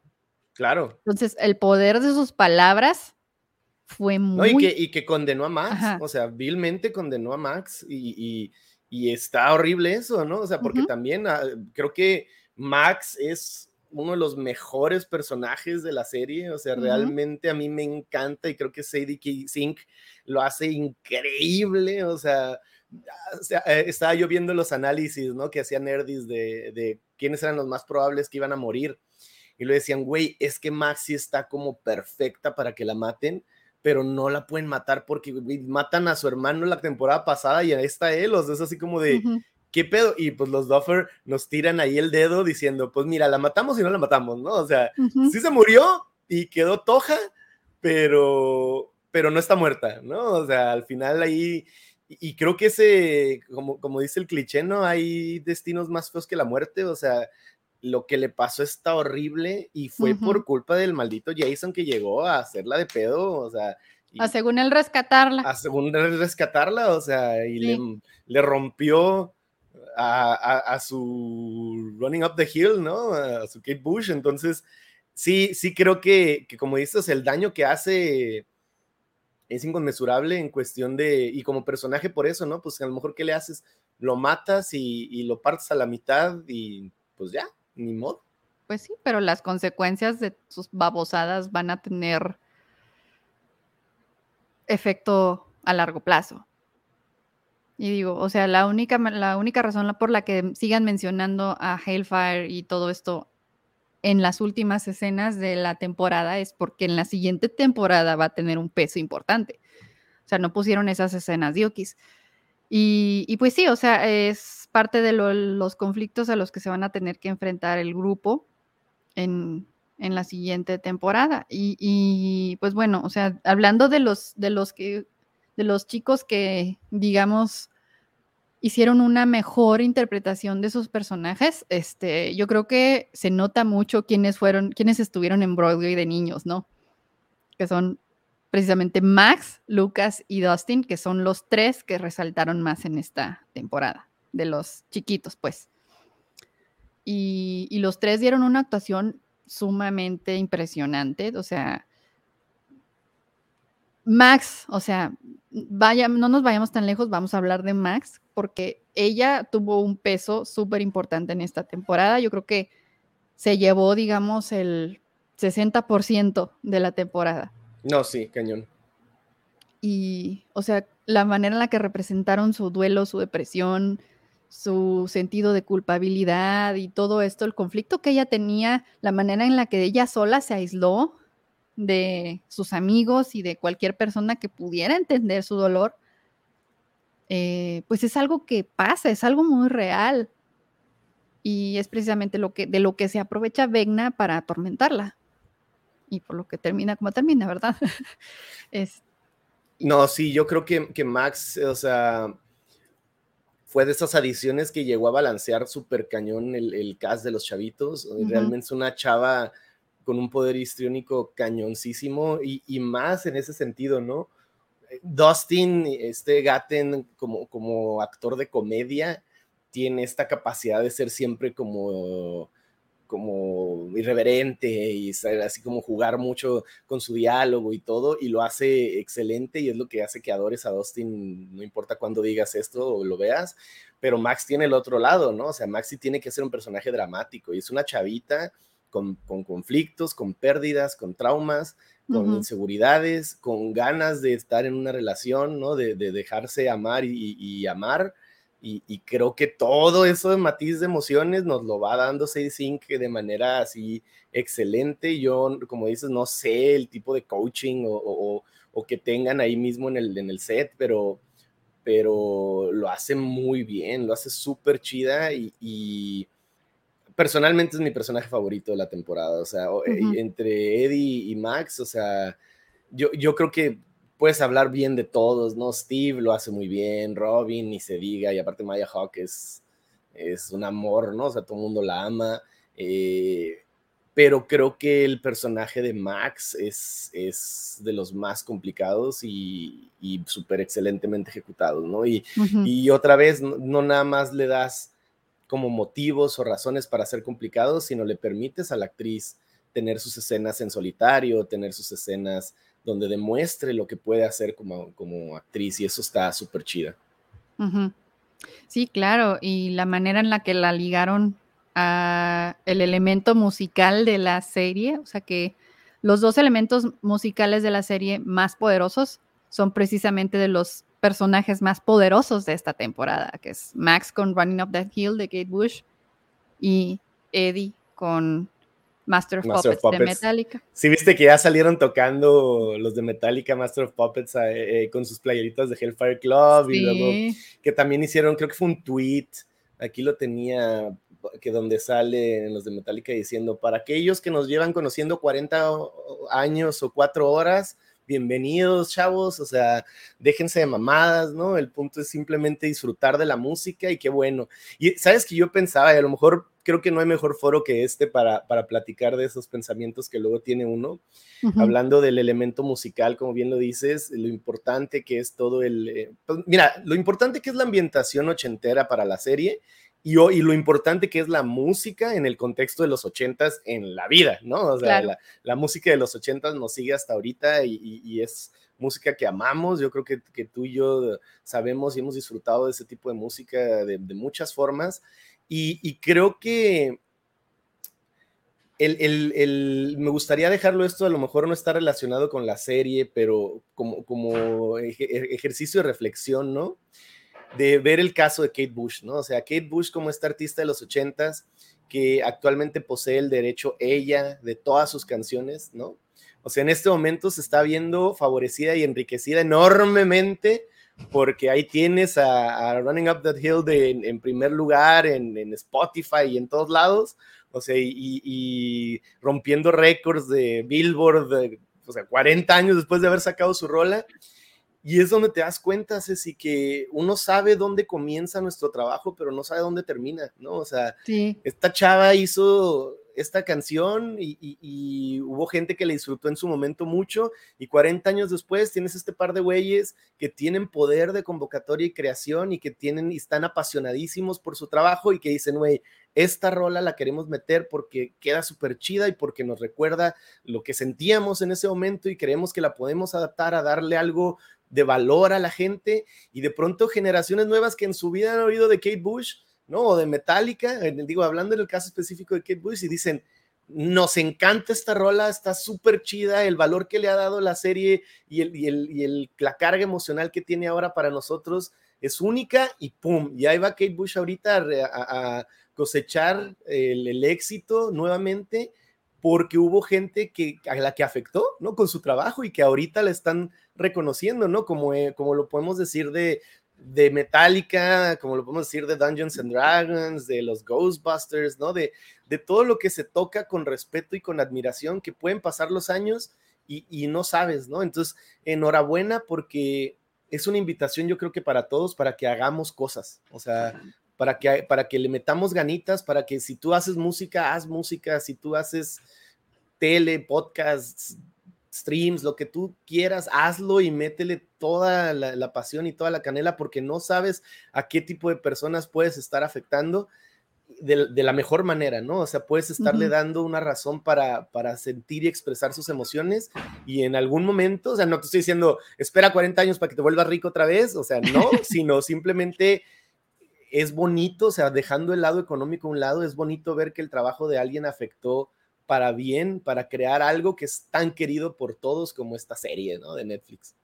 Sí, claro, y, fíjate que hay algún, algo curioso en el caso de Kate Bush, o sea, porque Kate Bush, o sea, sí es una artista importante de los 80, pero el asunto es que ella realmente no se expuso tanto, o sea, no estuvo tan presente en la escena porque ella, bueno, estuvo apadrinada por David Gilmour de, Pink Floyd y él, él, apoyó, digamos, de alguna manera para hacer todo esto, toda su, su, material, ¿no?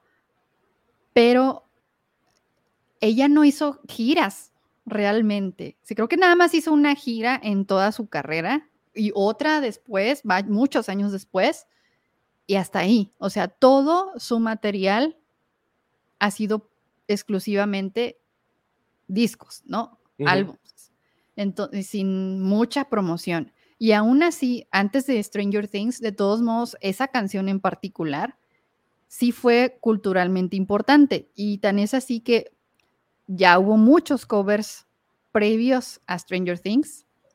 Famosos, entre ellos yo creo que el más famoso es el de Placebo, sí. Que está buenísimo. yo fíjate que yo, en mi ignorancia, te lo digo, yo conocí esa rola por Placebo. sí, yo, también. yo, no la conocía ya después, ¿no? Cuando pues, te gusta Placebo y dices, ah, ese es un cover de Kate Bush, y ah, órale, y pues ahí oyes la, la original, está yo pues, en secundaria, ¿no? O sea, y fue así como de, ah, órale, y pues la original también está súper chida, ¿no? Sí, sí, o sea, tienen matices diferentes las dos. Por ejemplo, la, versión de Placebo es mucho más oscura. Sí, sí, sí. Este, pero sí, o sea, ya tenía este, este, este peso, ¿no? Cultural en la canción. Entonces, como dices tú, no sabes el impacto de tu creación. Entonces, o sea, la prueba está que ahorita Kate Bush está enriqueciéndose de su creación. Ella, yo creo que nunca lo esperó. Y, qué bueno, qué bueno, la neta, porque sí es alguien muy talentoso y se merece el éxito que está teniendo ahorita.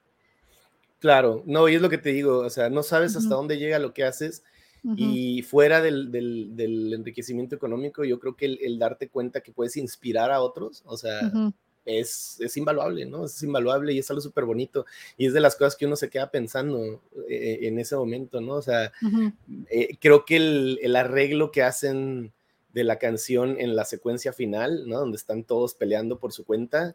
Entonces, eh, es impresionante, o sea, te llega, te llega y, en ese momento es donde entiendes, fuera de que te guste la rola o no, es donde entiendes el valor que tenía para Max, ¿no? O sea, porque era su rola y era la rola que la sacaba de las pesadillas y de, su tormento. Y otra vez, eso es, eso es reconocimiento al autor, ¿no? Decir, mira el peso que puede tener, porque ese pinky escalofríos que estás sintiendo ahorita, es lo que queremos que sientas, ¿no? O sea, está súper chida, súper, súper chida. Sí. Hablando de eso, ¿cuál sería tu canción de... Ah, yo ya lo puse. Para salvarte Mi rolita para salvarme de Vegna sería Miracle de Caravan Palace. Eh, a mí es... Caravan Palace yo creo que es mi grupo favorito. tocan electro swing. Es un, es un estilo muy particular de música y yo creo que desde hace unos años esa rola, o sea, te puedo hablar de muchas rolas, ¿no? Hay, hay rolas que me hacen llorar, hay rolas que me hacen sentir muchas cosas, pero por lo menos una rola que, que en años recientes me ha hecho sentir ánimos, ¿no? Feliz, que, que, que ha estado presente en momentos eh, de alegría y de, de, de, compartir con personas que, que, quiero y que me importan y que, y que me ha hecho también salir adelante a veces cuando siento que, no sé, yo, yo el otro día, hace unos meses, eh, a una amiga le enseñaba esa rola, ¿no? Y le digo, mira, soy esta rola, que, que, el video está medio intenso, es un video ahí medio, medio explícito, pero se lo presentaba a una amiga, le decía, ya viste esta rola, y luego el otro día me decía, güey, todas las mañanas me despierto ahora con esta rola porque me hiciste sentir tan feel good cuando me la compartiste, de que te hacía como tan alegre esa rola, que ahora lo oigo en las mañanas y digo, sí, a huevo, sí se puede, ¿no? entonces, para mí es como, como es, ese, ese feeling el que me lleva así como decir, bueno, yo creo que en ese momento si un amigo me pusiera esa rola, representaría un chorro de cosas, ¿no? Así como de, se acuerda de mí, sabe quién soy y, y, me quiere hacer sentir bien como sabe que nos hemos pasado bonito, ¿no? Entonces, sí, probablemente sería esa, la de Miracle de Caravan, Caravan Palace. ¿La tuya cuál sería? Híjole, es una decisión muy difícil pero yo creo que me inclino por Here Comes the Sun de los Beatles. Oh, de los Beatles también, buenísima rola. Ajá. O que fíjate, hay, hay, historias particulares con estas canciones. Este, otra opción sería Mr. Blue Sky de Electric Light Orchestra. También buenísima. Yellow. Que de hecho esa fue la, digamos, la primera canción que le puse a mi hijo mayor cuando nació. este, que digamos, eh, la letra es muy, este, apropiada para la ocasión. O igual. es, que es, parte de la banda sonora de Eternal Sunshine, ¿no? Sí. Que sí, es, Entonces, ah, es súper fuerte. Ajá. Y pues, o sea, hay muchas, hay muchas. O sea, tengo muchísimas canciones que logran el mismo efecto que Kate Bush tenía para Max. Entonces, digamos que es una es una decisión difícil, pero al menos mis amigos no lo tendrían tan difícil. o sea, tendrían muchas opciones. Sí, no, es que es lo que te digo, o sea, para mí puede ser desde Starlight de Muse, puede ser One Last Kiss de Utada Hikaru, ¿no? O sea, Fly Me to the Moon. Fly Me to the Moon, que ha sido mi rola, que quiero que sea mi vals de boda, ¿no? En algún momento, si es que llego a casarme.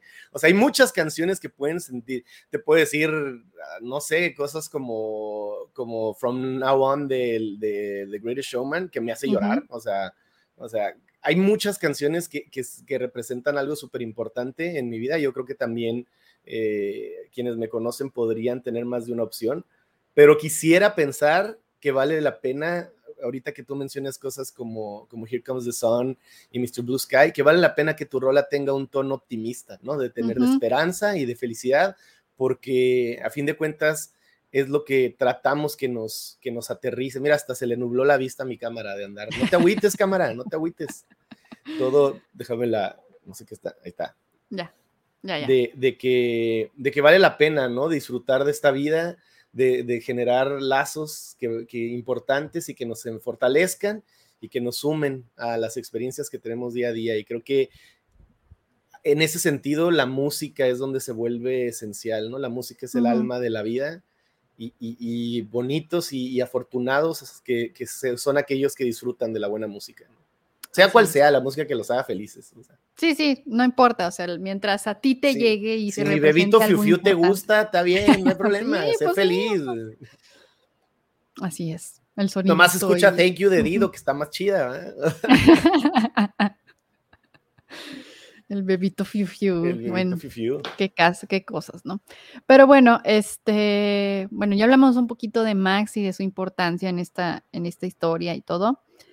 Pero yo creo que no hemos mencionado mucho acerca de los personajes eh, jóvenes, los jóvenes adultos de esta, de esta historia. Bueno, ya mencionamos un poquito de, de Eddie, pero yo creo que eh, una de las personas más importantes en esta historia es sin lugar a dudas Nancy. Nancy me encanta.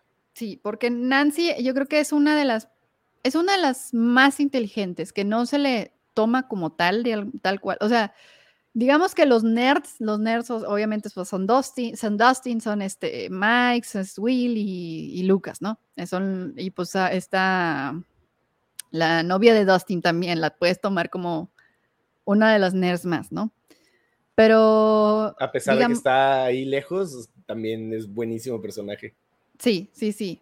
Pero no hay que quitarle el mérito a Nancy, porque Nancy sí salva la situación en muchas maneras. O sea, si, si Nancy no hubiera logrado ir a entrevistar a, al señor Krill, Max no se hubiera salvado la primera vez porque ella es la que, o sea, gracias a ella se supo que, era a través de la música que, que podías escapar de Vecna.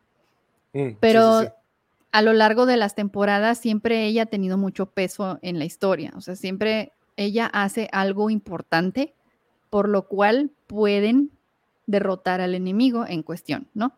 En este caso, Vecna, tal cual.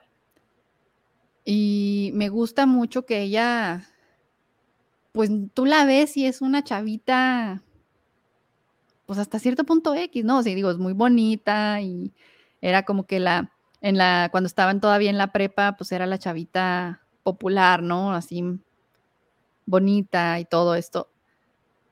Pero, o sea, a final de cuentas, pues comparte genes con, con Mike y los dos son muy inteligentes. O sea, claro que es más obvio voltear a ver a Mike porque pues él es el grupo de los nerdos, pero ella no, o sea, ella me atrevo a decir que es mucho más inteligente incluso que él, porque también su inteligencia emocional es bastante este, alta. Claro que también tuvo ese conflicto de, tiene ese conflicto de Steve y Stevie Jonathan, Stevie Jonathan, Stevie Jonathan, que todavía sigue repercutiendo. Sí, fíjate que, bueno, dale, dale. No, fíjate que en ese sentido, yo creo que Nancy, ay, es que está bien complicado. No soy tan fan de la forma en la que manejaron la relación Nancy, Jonathan, Nancy, Steve, o sea, el triángulo esta temporada. Siento que parte de este rollo, ¿no? De cómo, pues Steve era el chico guapo y, Jonathan era el chico raro y Nancy lo elige, ¿no? A Jonathan eh, después de la primera temporada, que es así como de, que le rompe el corazón a Steve, ¿no? Así de que, uy, pues que ya no te amo, o sea, y, y, que es súper duro, creo que es parte como crecimiento suave para los personajes, o sea, que es lo que aparte lleva a Jonathan a tener un poco más de confianza, a ser una persona un poco más presente, etcétera, etcétera, y que lleva a Steven este también como viaje de descubrimiento para para volverse este niñero profesional y, corazón de oro también, ¿no? Que, que, lo vuelve pues, este personaje tan querido por todos, pero siento que, que estuvo un poquito forzado o, no, no quise decir forzado, pero como, pues sí, como, como quisieron a huevo volver a poner la atención eh, eh, de Steve Nancy. Y, exponer estas como debilidades o estas grietas que había en la relación con Jonathan, que creo que al final, o sea, cuando se vuelven a encontrar y, le dicen te amo y yo también y estamos bien, ¿no? Pues sí, estamos bien y arre y bye o sea, es así como de. ¿Qué, rollo? ¿Sabes cómo? O sea, yo pensé, yo pensé que a lo mejor iban a matar a Steve, ¿no? Y era así como. Te dejaban ver que había sentimientos y que, que Nancy todavía lo quería como para que Steve se fuera así como que, güey, sí te querían y ya te moriste, pero ni modo, ¿no? O sea, no sé, o sea, siento que, que, que, que, se echaron como pasos para atrás en la forma en la que me estaban tratando de contar esta historia de los tres. También siento que no han sabido del todo qué hacer bien con Jonathan, o sea, siento que igual que Mike fueron personajes que se quedaron ahí medio al aire, o sea, como que no ha habido mucho desarrollo de Jonathan, mientras que tú ves lo que, o sea, Nancy la ves crecer enormemente y yo creo que eso que estás mencionando es súper importante porque Nancy es este ejemplo de ser una chica que, a lo mejor algunas personas que estén viendo el video podrán sentirse identificadas. O sea, es esta chica con esta crianza conservadora, con este papá apático y machista también, que, es como le dices, la niña perfecta, ¿no? y que tiene una fuerza y que tiene un ímpetu y una inteligencia en su ser que va mucho más allá de la jaula de niña bonita, ¿no? O sea, es una chica que llega al punto en el que le desespera o le frustra ser la niña bonita perfecta y dice, a la fregada, o sea, yo soy mucho más que esto. Y, y el hecho de que ella sea la que tiene la mugre escopeta cortada para terminar con Vecna, es así como de, eso es Nancy, Nancy está saliendo de su caparazón y, de tratar de conformarse al molde siendo periodista y, buscando como esta, esta verdad, no más allá, de decir, a la fregada hay cosas que se tienen que hacer fuera del sistema y hay cosas que nada más nosotros podemos hacer, o sea, creo que es un crecimiento súper cañón para el personaje. La, la, dualidad que tiene también con Steve es bonita porque esa conversación que tiene, ¿no? De que, ay, pues es que yo sí me veo casado y con seis hijos y que sus seis hijos son la chamacada, ¿no? Pues son todos los, los, chicos, o sea, y que dice ella, pues seis estás medio güey, ¿no? Pero qué bonito que tengas, o sea, este, este tipo de conversaciones se vuelve algo súper bonito porque ves, o sea, Steve era el chico cool y el chico eh, como más ahí movidón y en esta temporada dices, lo ves ser como más decir, ya, güey, o sea, yo no quiero este desmadre, yo quiero ya estar tranquilo, yo quiero estar bien. Y, creo que funciona súper bien con, con Steve y, Nancy. Y eso es donde yo siento que por eso ya no supieron qué rollo hacer ahí con Jonathan, porque Jonathan, creo que los momentos, los mejores momentos que tiene esta temporada son ya cuando regresan, o sea, cuando ve a Will y, le dice, ¿no? O sea, también puedes contar conmigo, o sea, nosotros aquí estamos y, yo te puedo apoyar y eres mi hermano, cabrón. O sea, yo te amo y, y, eso, yo creo que eso fue mi escena favorita con, con Jonathan de toda la temporada, porque todo el rollo de, de Nancy, de que estamos bien, pero, o sea, todo el rollo de no me quiero ir porque sé que no la voy a armar y sé que soy medio pelel y de que Nancy es mucho mejor chica de lo que me merezco y no siento que haya acabado de funcionar tan bien. Pero otra vez, eso es lo que pasa cuando tienes un elenco tan extenso, o sea, se vuelve un poco difícil barajearlos a todos y pues ni modo, ¿no? Ahora sí que les tocó estar en la banca a Mike y a Jonathan y pues ni modo. Sí, efectivamente, y sí, estoy de acuerdo contigo, o sea, como que todo es, bueno, a mí me suena que lo que quisieron hacer, que a lo mejor se sintió, por, como dices tú, forzado, es que a lo mejor están tratando de darle a, a Steve un, un giro, ¿no? O sea, sabemos que él quiere, que lo que él quiere es una relación verdadera. Y la única persona con la que tuvo algo parecido fue con Nancy. Entonces, como que siento que están haciéndolo ver que es, o sea, como que lo están haciendo aferrarse a Nancy por una razón, pero a final de cuentas Nancy no es la chica para él, sino que digamos que a lo mejor esto es un elemento de aprendizaje para Steve, en el que aprenda a reconocer qué es lo que quiere de una relación. Pero tú crees que Nancy es el mejor conducto para hacer eso? Pues no, o sea, por eso digo que a lo mejor se sintió extraño, pero a lo mejor siento, o sea, yo siento que a lo mejor esa fue la intención de ellos, que no, a lo mejor no se logró, de la, no se logró, pero siento que por ahí iba. Porque yo siento que esa era la intención original con Robin. ¿Sabes cómo? O sea, por eso Robin era como su interés amoroso y lo, bueno, su primero interés físico y luego interés amoroso y luego él toma el papel de compa como campeón, o sea, y los dos se vuelven súper amigos y me encanta la dinámica que tienen Robin y Steve.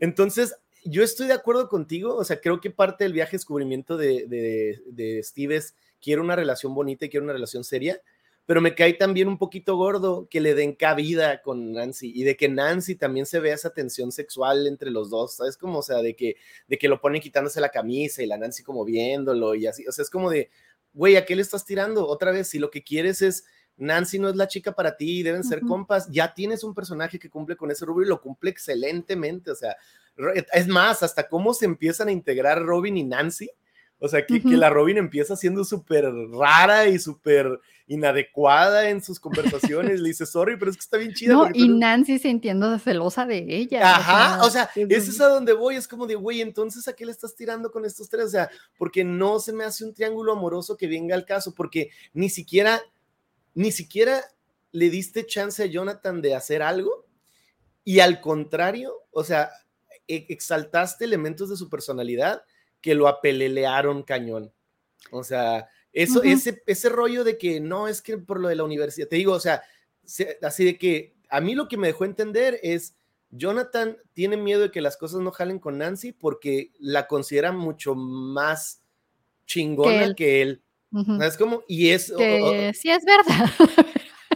Pero otra vez, entonces, ¿dónde está el crecimiento? O sea, ya es tu novia, como dijo Hitch en, esa gran película de Will Smith. O sea, ella ya te dijo que sí.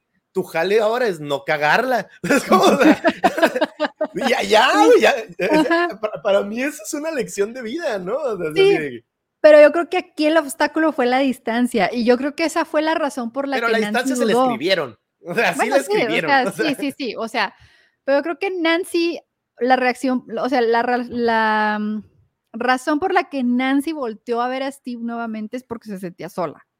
No era algo auténtico.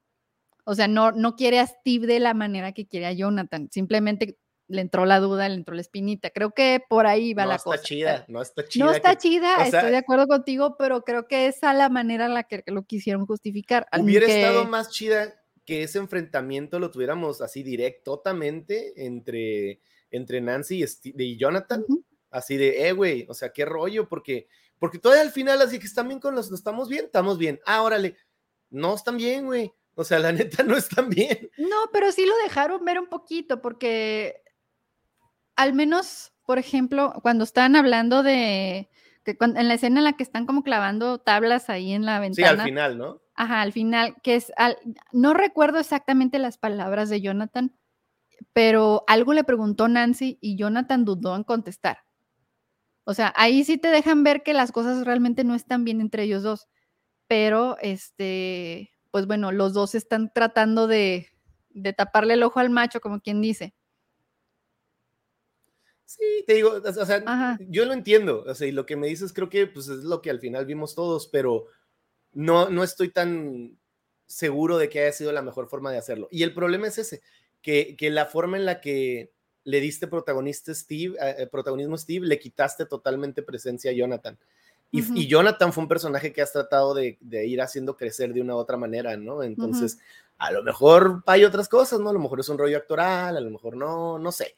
Pero sí te puedo decir que dentro de todo el marco de crecimiento de Nancy como personaje, eso fue lo que menos me gustó. O sea, la ves crecer por muchos lados, la ves siendo chida, o sea, chingona, fuerte, y siento que ese rollo de la forma en la que manejaron su relación con, con Jonathan está como medio, no sé, no sé, no, a lo mejor ya hay algo más, ¿no? A lo mejor en la última temporada empiezan a elevarse a lo mejor otro tipo de problemas que no hemos visto que traen ahí entre ellos, porque también ella, o sea, ella tiene un futuro, ¿no? Prometedor y por eso justifica mucho a Jonathan de cómo no está ahí y de que...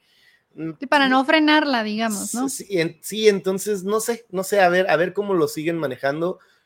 Creo que, creo que al final eh, Steve merece encontrar el amor verdadero, ¿no? Claro. O sea, creo que, que, en ese sentido no se me haría chida que fuera Nancy, o sea. A mí tampoco. Creo que ahí ya es darle vuelta a la hoja y, por él mismo, o sea, porque él mismo sigue clavado con Nancy y eso sí nos lo han dejado claro desde el principio. Y es, y es donde te digo, por eso yo no le echo en cara a Steve lo que ha hecho, en, cómo, cómo lo escriben en esta temporada, porque él, él es, claro que él estaba clavado con Nancy, Nancy fue el que lo mandó a la fregada, ¿no? Pero Nancy es donde ya no tenía nada que andar haciendo ahí, o sea, está ahí por la distancia y por lo que quieras, pero tenía que haber marcado mucho su distancia y, su posición con, con, Steve desde el principio y no lo hace. Y otra vez, así está escrita, ¿no? Entonces, como, ¿por qué me la estás escribiendo así? ¿Cuál es el, el, tiro que, porque no lo acabo de entender? ¿no? O sea, te digo, a lo mejor ya meten algún otro personaje súper adorable y súper genial que va a ser el amor de Steve en la última temporada.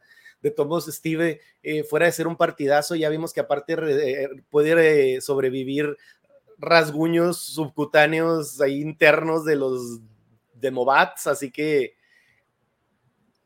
ya, o sea, por favor, clima chida para Steve. Ya, denle, algo bonito, ya denle algo bonito a mi, a mi muchacho. Efectivamente. Sí, ese, muchacho me lo desgarraron, oye. Dos veces. Y háganmele Primero me lo desgarran, luego me lo ahorcan, oígame, no. oye, por ahí una... No, estoy diciendo Daniel Aragón. Nancy y Jonathan necesitaban una escena donde ella le dijeron, ya ponte las pilas, güey. Claro. Porque Mencito no me sirve, y cuídame porque te me voy. Sí, o sea, sí. Y, para eso ni siquiera hacía falta Steve. O sea, si era así como de, ponte que ver a Steve, era así como de, ah, este güey ha crecido un chorro, morro, qué rollo, te, me estás quedando atrás, ¿no? Sí, sí, yo pienso que Jonathan sí lo sabe, pero ella es la que no. A lo mejor ese es el rollo, pero bueno.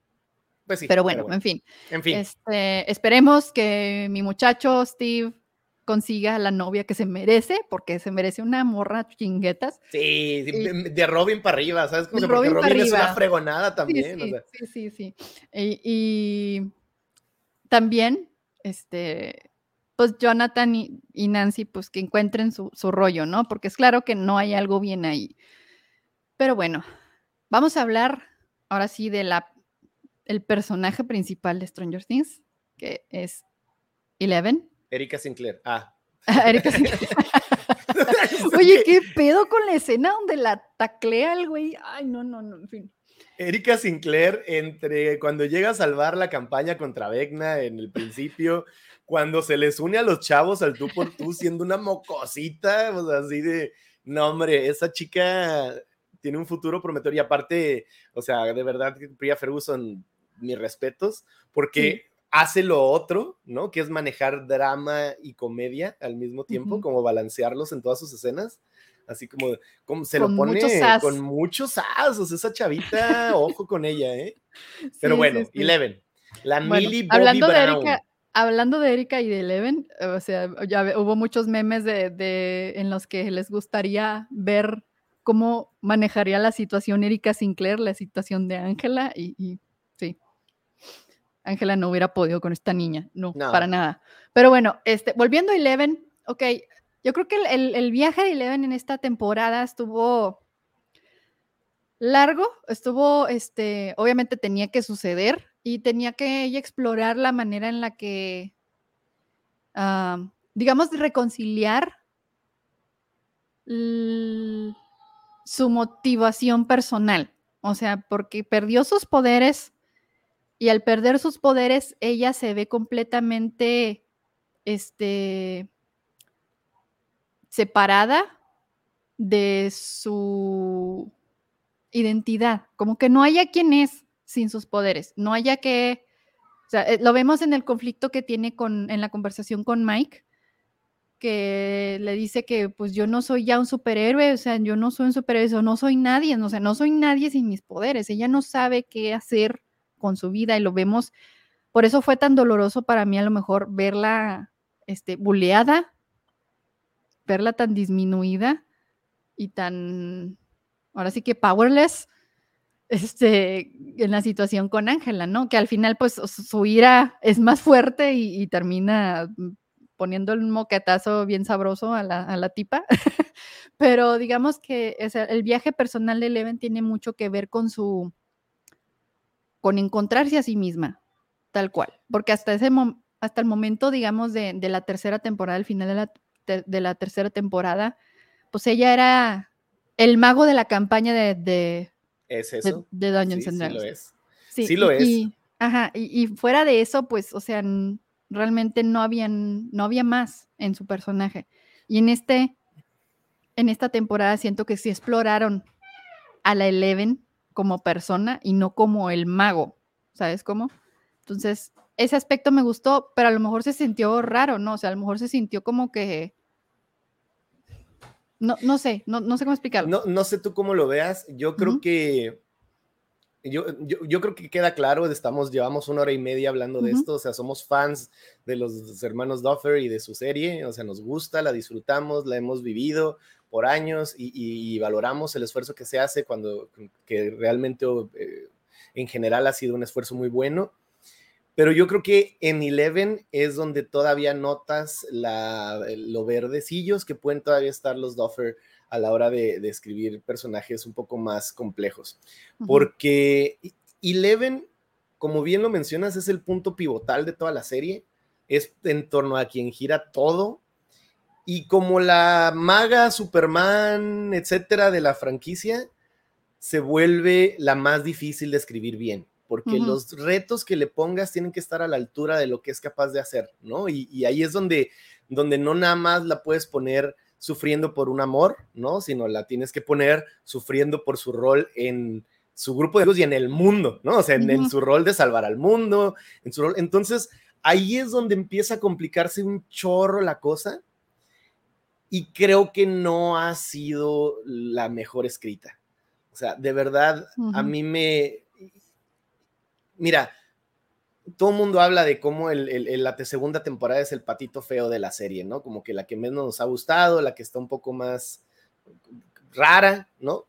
Y, y lo que hace primordialmente la segunda temporada es tratar de explorar los conflictos personales de Eleven, ¿no? O sea, por eso se va y por eso se hace emo y conoce a sus, las otras eh, chicos que tienen poderes, los otros espers y luego regresa y, ¿no? Y ahora que tiene el pelo, el cabello largo y, y su look de a la Joyce, tomando ahí inspiración de su mamá adoptiva y, y todo eso, o sea, otra vez como matices personal, personales o psicológicos, está súper chida pero ya cuando ves los verdaderos retos a los que se tiene que enfrentar es donde creo que está medio chafa. Y te voy a decir, creo que el tropo de que pierda sus poderes está chafa, o sea, porque es un tropo que hemos visto en todos lados y difícilmente han sido bien ejecutados.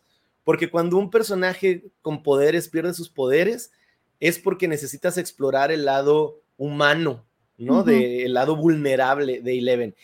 Eleven siempre ha sido vulnerable. O sea, eso es algo de lo que, de lo que la hecho interesante como personaje, que no es invencible y que sigue teniendo problemas de una chavita de 11, 12, 13, 14 años, ¿no? Como se supone que están ahorita.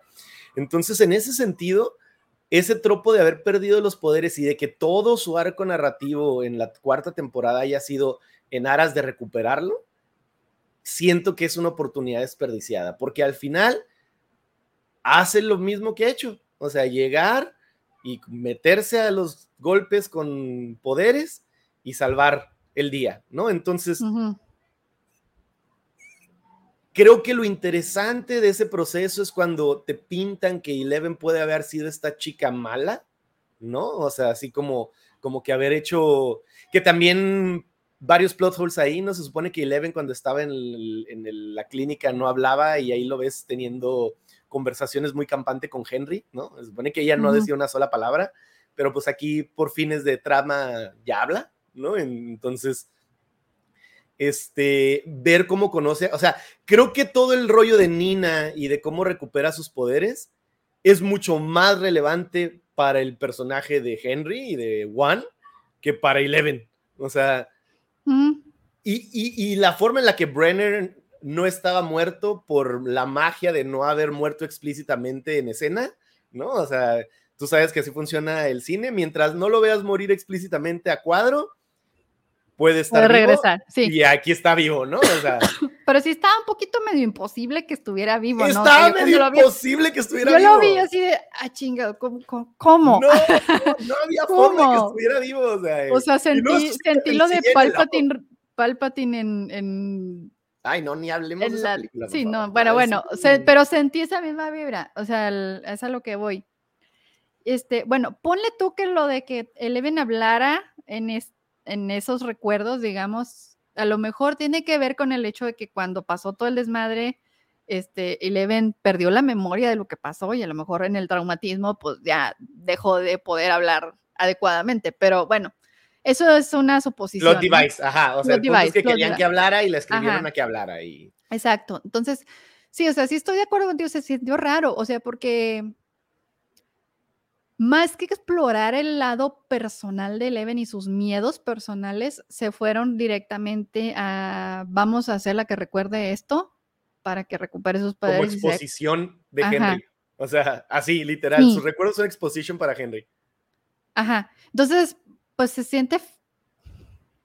Está chafo, está chafo. Se, siente raro, sí, se siente y, y, todo el primer arco de Eleven en esta temporada es ponerla como la Carrie, ¿no? De su escuela, o sea, como la chica a la que le hacían bullying, la nefasta está de Ángela haciéndosela de pleito a cada rato, súper extremo la burla, súper extremista su conflicto, la escena del, del parque de patinaje también, o sea, y, otra vez, ¿no? O sea, cuando analizas el objetivo de todas esas escenas, no era de otra más que para que Eleven sintiera que tenía una oscuridad dentro de ella.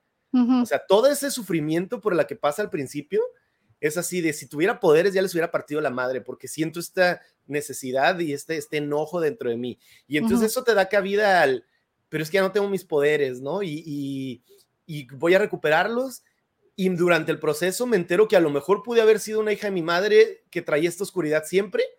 Y al final no, no es cierto, nada más me enojé porque pues este güey estaba matando a todos mis amiguitos, ¿no? O sea, entonces sí se merecía que lo exiliara al, Upside Down. ¿Sabes cómo se está? Está chafa, está chafa. Y ese es donde te digo que se vuelve muy complicado lidiar con un personaje como Eleven.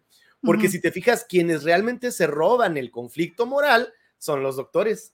¿No? O sea, es Brenner y el otro güey que ahorita no me acuerdo cómo se llama, o sea, eh, pero, pero ellos, Owen, ajá, pero Owen y Brenner son los que te presentan el dilema moral de, de, de, qué hacer con Eleven, ¿no? Así de que, que, aparte me encanta que la postura de Owen llega a ser hasta cierto punto valemadrista, ¿no? De, de si estás de acuerdo que es súper inverosímil que tengas un grupo de mocosos de menos de 15 años salvando al mundo, y luego al final lo ven así de, güey, ya lo hicieron antes, o sea, esa chava de una u otra manera sabe qué está haciendo, ya ni lo voy a cuestionar, o sea, dale, confía en ella poquillo y apóyala, ¿no? O sea, que es como el sueño de todo niño protagonista de películas de los ochentas al que nadie le creía, al que siempre, o sea, le hacían, eran más obstáculos, ¿no? O sea, si ves a tres ninjas niños y los Goonies y toda película, el navegante, ¿no? El viaje del navegante, o sea, siempre era así como de, el niño no puede porque es un mocoso. Este güey sí toma su postura de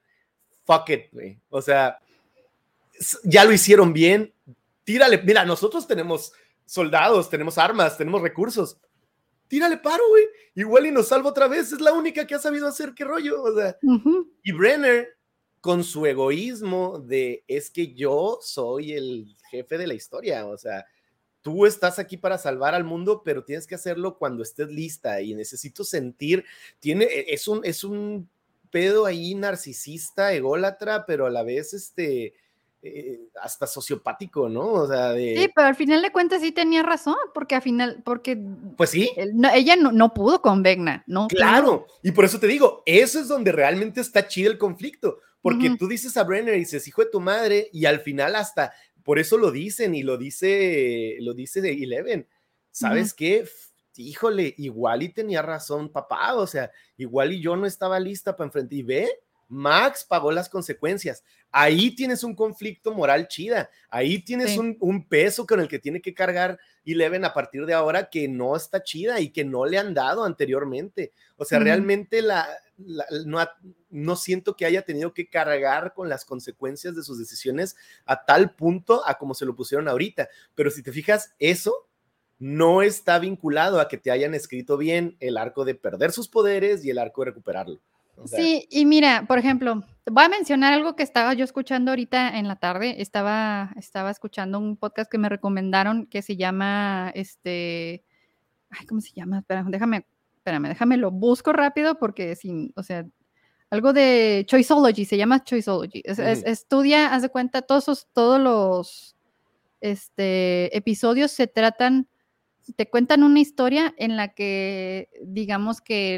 la enseñanza o lo que, lo que aprendes de eso es por qué la gente toma las decisiones que toma. Entonces, el episodio que estaba escuchando hoy, que es el primero, te narran, este, se llama el episodio, este, que es, se llama, espérame, déjame lo busco el, nombre, se llama Es difícil ser humilde. Y te, las historias que te cuentan son, este, de, una de, un, de un este, como capitán del ejército japonés en la Segunda Guerra Mundial, que se lanza a hacer un ataque a una base militar estadounidense, este, porque cree que va a ganar, porque tiene información errónea, tiene información errónea y la información errónea que tiene lo hace pensar que va a ser muy fácil que vaya a derrotar a la gente que está en esa base. Entonces va y se topa con que había un chorro de tanques, armamento y fregaderas en esa base y pues le parten la pues madre. madre, ¿no? Cinco minutos, así. Entonces, este, bueno, otro ejemplo que ponen ese mismo, en ese mismo episodio es así como que ponen a varios niños y varias personas, les ponen unas galletas enfrente y les dicen, ¿cuántas te puedes comer en un minuto? Y todos, no, pues fácil, me como unas 7, 10, ¿no? Entonces los ponen y ya cuando los ponen a probarlas, resulta que las, las galletas están sumamente secas. Mm. Entonces, en la masticada, pues no Pueden, no pueden comerse ni una, ¿sabes cómo? Entonces, a lo que iban con estas dos historias es que muchas veces para nosotros como personas es muy fácil eh, pensar en rasgos generales que somos mejores que, al, que los demás en mm. X y Z. Yo soy mejor, este, yo soy un mejor conductor de tráfico, o sea, yo soy mejor para manejar en, el, en los carros que los demás. Yo soy mejor, yo soy mejor que cualquier persona para X y Viendo películas, sí. Exacto, exacto. Pero a la hora de que las cosas se vuelven específicas, ahí sí ya empiezas a dudar. Y creo que este es el caso de Eleven, porque Eleven toda la vida ha creído que ella es la alarma secreta del mundo, ¿no? Sí, sí que es una superheroína. Ajá, entonces ella realmente no tenía la información necesaria para derrotar a Vegna. O sea, no, no estaba lista, como dice, como le dijo Papa. Entonces, el, en, en, ese sentido sí lo lograron bien, pero lo que no exploraron muy bien, creo yo, fue, digamos, haberla que, ella encontrara su fortaleza personal, o sea, fuera de sus poderes, que ella encontrara, digamos, su, su arma personal en contra de Vegna, como por ejemplo Max encontró a su canción, ¿no? Sí. Y encontró que tenía que buscar sus recuerdos agradables para huir de Vegna. En ese contraste, o sea, Eleven se quedó es que, es que es muy difícil, te digo, y, ahí es donde otra vez no es, no es crítica así como, ¿cómo son chafos los Duffer? O sea, no, para nada, sino es, muy difícil. es muy difícil. O sea, ¿por qué no mm. hay una, bueno, fuera de que hay ahí opiniones seguramente, pero ¿por qué no hay una verdaderamente excelente película de Superman, ¿no? Como la hay de Batman? Pues porque es mucho más difícil ponerle retos personales, emocionales, psicológicos, físicos a, Superman, ¿no? O sea, ese güey es, un dios, ¿no? O sea, hace todo. O sea, entonces se vuelve muy complicado. Y aquí como, como este personaje eh, que es Eleven, como la ves al final tirando un helicóptero del cielo, ¿no? Y como la ves eh, haciendo el piggyback, ¿no? Que el nombre de la, del episodio para poder conectarse con, con Max, con, que tiene, o sea, que, es la, la, herramienta para avanzar la trama más intensa y para salvar a los chicos que son una bola de chavos ordinarios que se están peleando contra cosas sobrenaturales, ¿no? O sea, creo que realmente ahí es donde la idea es buena de cómo generar ese crecimiento de Eleven, pero la ejecución no lo es tanto. Y, te digo, yo creo que el testimonio más grande de eso es la segunda temporada, o sea, tienes a una 8 ahí que, se hace presente y que, y que le empieza a enseñar de sus diferentes matices y cómo, y cómo van manejando el crecimiento de Eleven a nivel chavita, adolescente, con conflictos personales, amorosos, sociales, lo que tú quieras, que aparte de que prácticamente es una, como se le conocen, una niña eh, como salvaje, ¿no? O sea, que creció en un, pinche, una clínica y tiene que adoptarse ahorita a la vida de, un suburbio ahí súper difícil, lo que tú quieras, pero le, le ponen trabas que se vuelven un poquito caricaturescas, o sea, o no me digas que tú sentiste cómoda con, con todo lo de Ángela y todo el, el, verla ahí como sufriendo y, y, llorando y luego otra vez, ¿no? Lo de Nina y, ya cuando lo tienen ahí, eh, el, es como de, no, sí, y es que tienes que prepararte y todo y le ven así, yo puedo y, ¿sabes cómo? O sea, como que la idea era buena, pero no te la acaban de aterrizar porque es difícil, es difícil, pues, y, se está acabando el tiempo, ¿no? Creo que, creo que irónicamente, Millie Bobby Brown y Eleven son uno de los pilares más frágiles narrativos de la serie por la misma importancia que tiene en la trama, ¿no? O sea, ya ahorita salirte mucho del, del rol establecido de mago, eh, gente plot device, ¿no? El Deus Ex que puede salvar al mundo una y otra y otra vez, ya se está volviendo muy delgado, o sea, ya no lo puedes estirar mucho más, porque aparte ya la gente se acostumbró a una Eleven, ¿no? O sea, sí. Y, eso es lo que la vuelve todavía un reto mayor. Si vamos a ver el origen del Upside Down, que ya lo aseguraron, ¿no? En la quinta temporada y toda la temporada se va a llevar a cabo en Hawkins, vamos a ver vamos, eh, ya es el, o sea, ya es el final de la historia de Eleven, es el clímax de la historia de Eleven, o sea, ella tiene que, que elevarse y, y es triste, ¿no? Porque, por ejemplo, a mí me cae súper bien Millie Bobby Brown y creo que el personaje de Eleven es súper chida, pero la, la pasas de ser esta niña que no hablaba, que trata de ser como la E.T., ¿no? Como todo este elemento, a ser un personaje que tiene que tener matices y robustez, y lo que tenga, lo que van a hacer en la quinta temporada va a ser crucial crucial para ver qué va a pasar con ese personaje. Sí, y es que, perdonando un poquito ronca, este, y es que a lo, si, comparas a Eleven con los demás chavitos, en la cuestión del drama personal o la manera en la que procesan, digamos, sus emociones, ella está mucho, muy enana en comparación a los demás. Sí, se queda muy corta en comparación a todos los demás. Y esta era la oportunidad, el, quitarle los poderes era la oportunidad, este, que así idónea, digamos, para explorar sus emociones y que ella aprendiera a conectar con ellas y, como decía yo ahorita, o sea, encontrar, encontrarse a sí misma tal cual, porque hasta este momento ella, ella solamente se ve a sí misma como el instrumento para salvar el mundo pero ella no se ve como una persona tal cual. O sea, Max le empezó a, enseñar un poco acerca de eso en la tercera temporada cuando se vuelven amigas y se la lleva a comprar y todo eso. Y su relación con Mike también. Que dime qué, exploramos de la relación entre mm. Mike y Eleven. Nada. Nada. O sea, nomás el final, así de. Sí, no, yo, lo principio de que. Y sí, no, pero cuando llega al principio con lo de la chavita, con Ángela, pero y al final de yo confío en ti y tú puedes porque te amamos y, así de, eso no es character growth, eso, eso no, ahí no hay crecimiento porque nada más está puesto, ¿no? O está escrito así, no hay, no hay, no hay gravitas en ese, en, en, ese, en esa intención con el personaje y, yo creo que también lo que dices es muy cierto, o sea, creo que sí fue un poco desaprovechada la oportunidad de, de Eleven sin poderes y más porque otra vez, ¿no? O sea, te tratan de llevar a este conflicto de no tengo poderes, pero tengo esta oscuridad dentro de mí, pero si hubiera tenido poderes, a lo mejor sí le parto su madre a Ángela, entonces hubiera sucumbido a esta oscuridad, pero al final nunca hay como, híjole, entonces le tengo miedo a mis poderes porque puedo lastimar a alguien.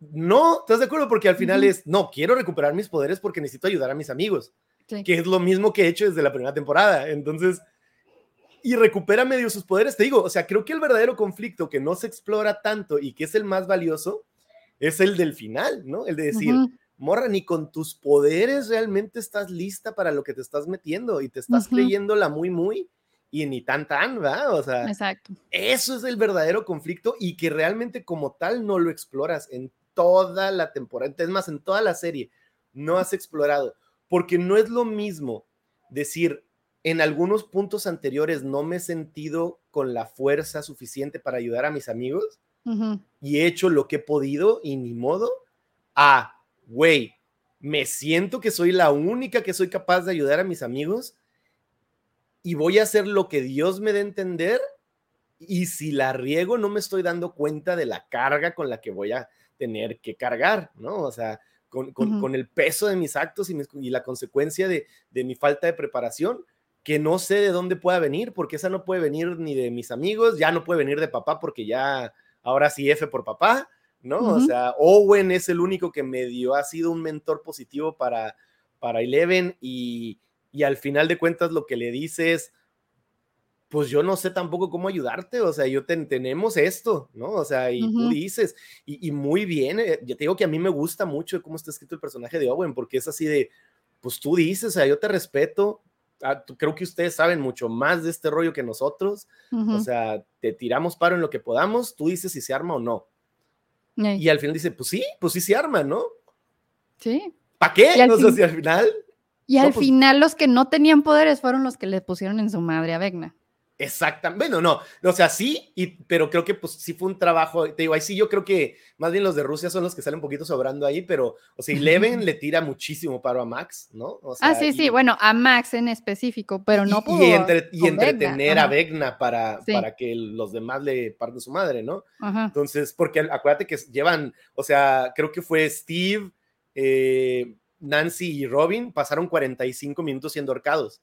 Que yo no sé por qué no se murieron, ¿verdad? O sea, Vegna muy, muy buena onda los estuvo ahorcando 45 minutos sin, sin matarlos, ¿no? Suavemente, o sea, parecía ahí foreplay, ajá, o sea, así como, pero bueno, ¿no? O sea, al final es, es Eleven la, la que logra debilitar a, a, Vegna lo suficiente para que los otros lo maten hasta donde lo pudieron ahí herir, ¿no? Pero sí, o sea, yo creo que, que otra vez, ¿no? Lo dije al principio de nuestra plática, creo que los Duffer han crecido muchísimo y se nota en esta cuarta temporada y los retos a los que se están enfrentando son al tamaño de su crecimiento, o sea, este es un personaje, tienen en Eleven el personaje más difícil de escribir, échenle mucho más coco, ¿no? O sea, porque otra secuencia inicial como la de esta temporada con Ángela y sus caprichos no estuvo chida. O sea, toda la secuencia de Nina es la exposición para, para Juan, ¿no? Para Henry Krill, y ya, no, not, como not much to do about Eleven, o sea, es nada más para contarte toda la historia. Entonces, piénsenle y métanle más coco porque vale la pena. Y Millie Bobby Brown no será la mejor actriz de Hollywood tampoco, pero lo está haciendo bien y tiene muchísimo potencial. Si le dan oportunidad de tener matices más chidas, que niña llorando en la primera parte y niña enojada en la segunda parte, ¿no? O sea. Sí.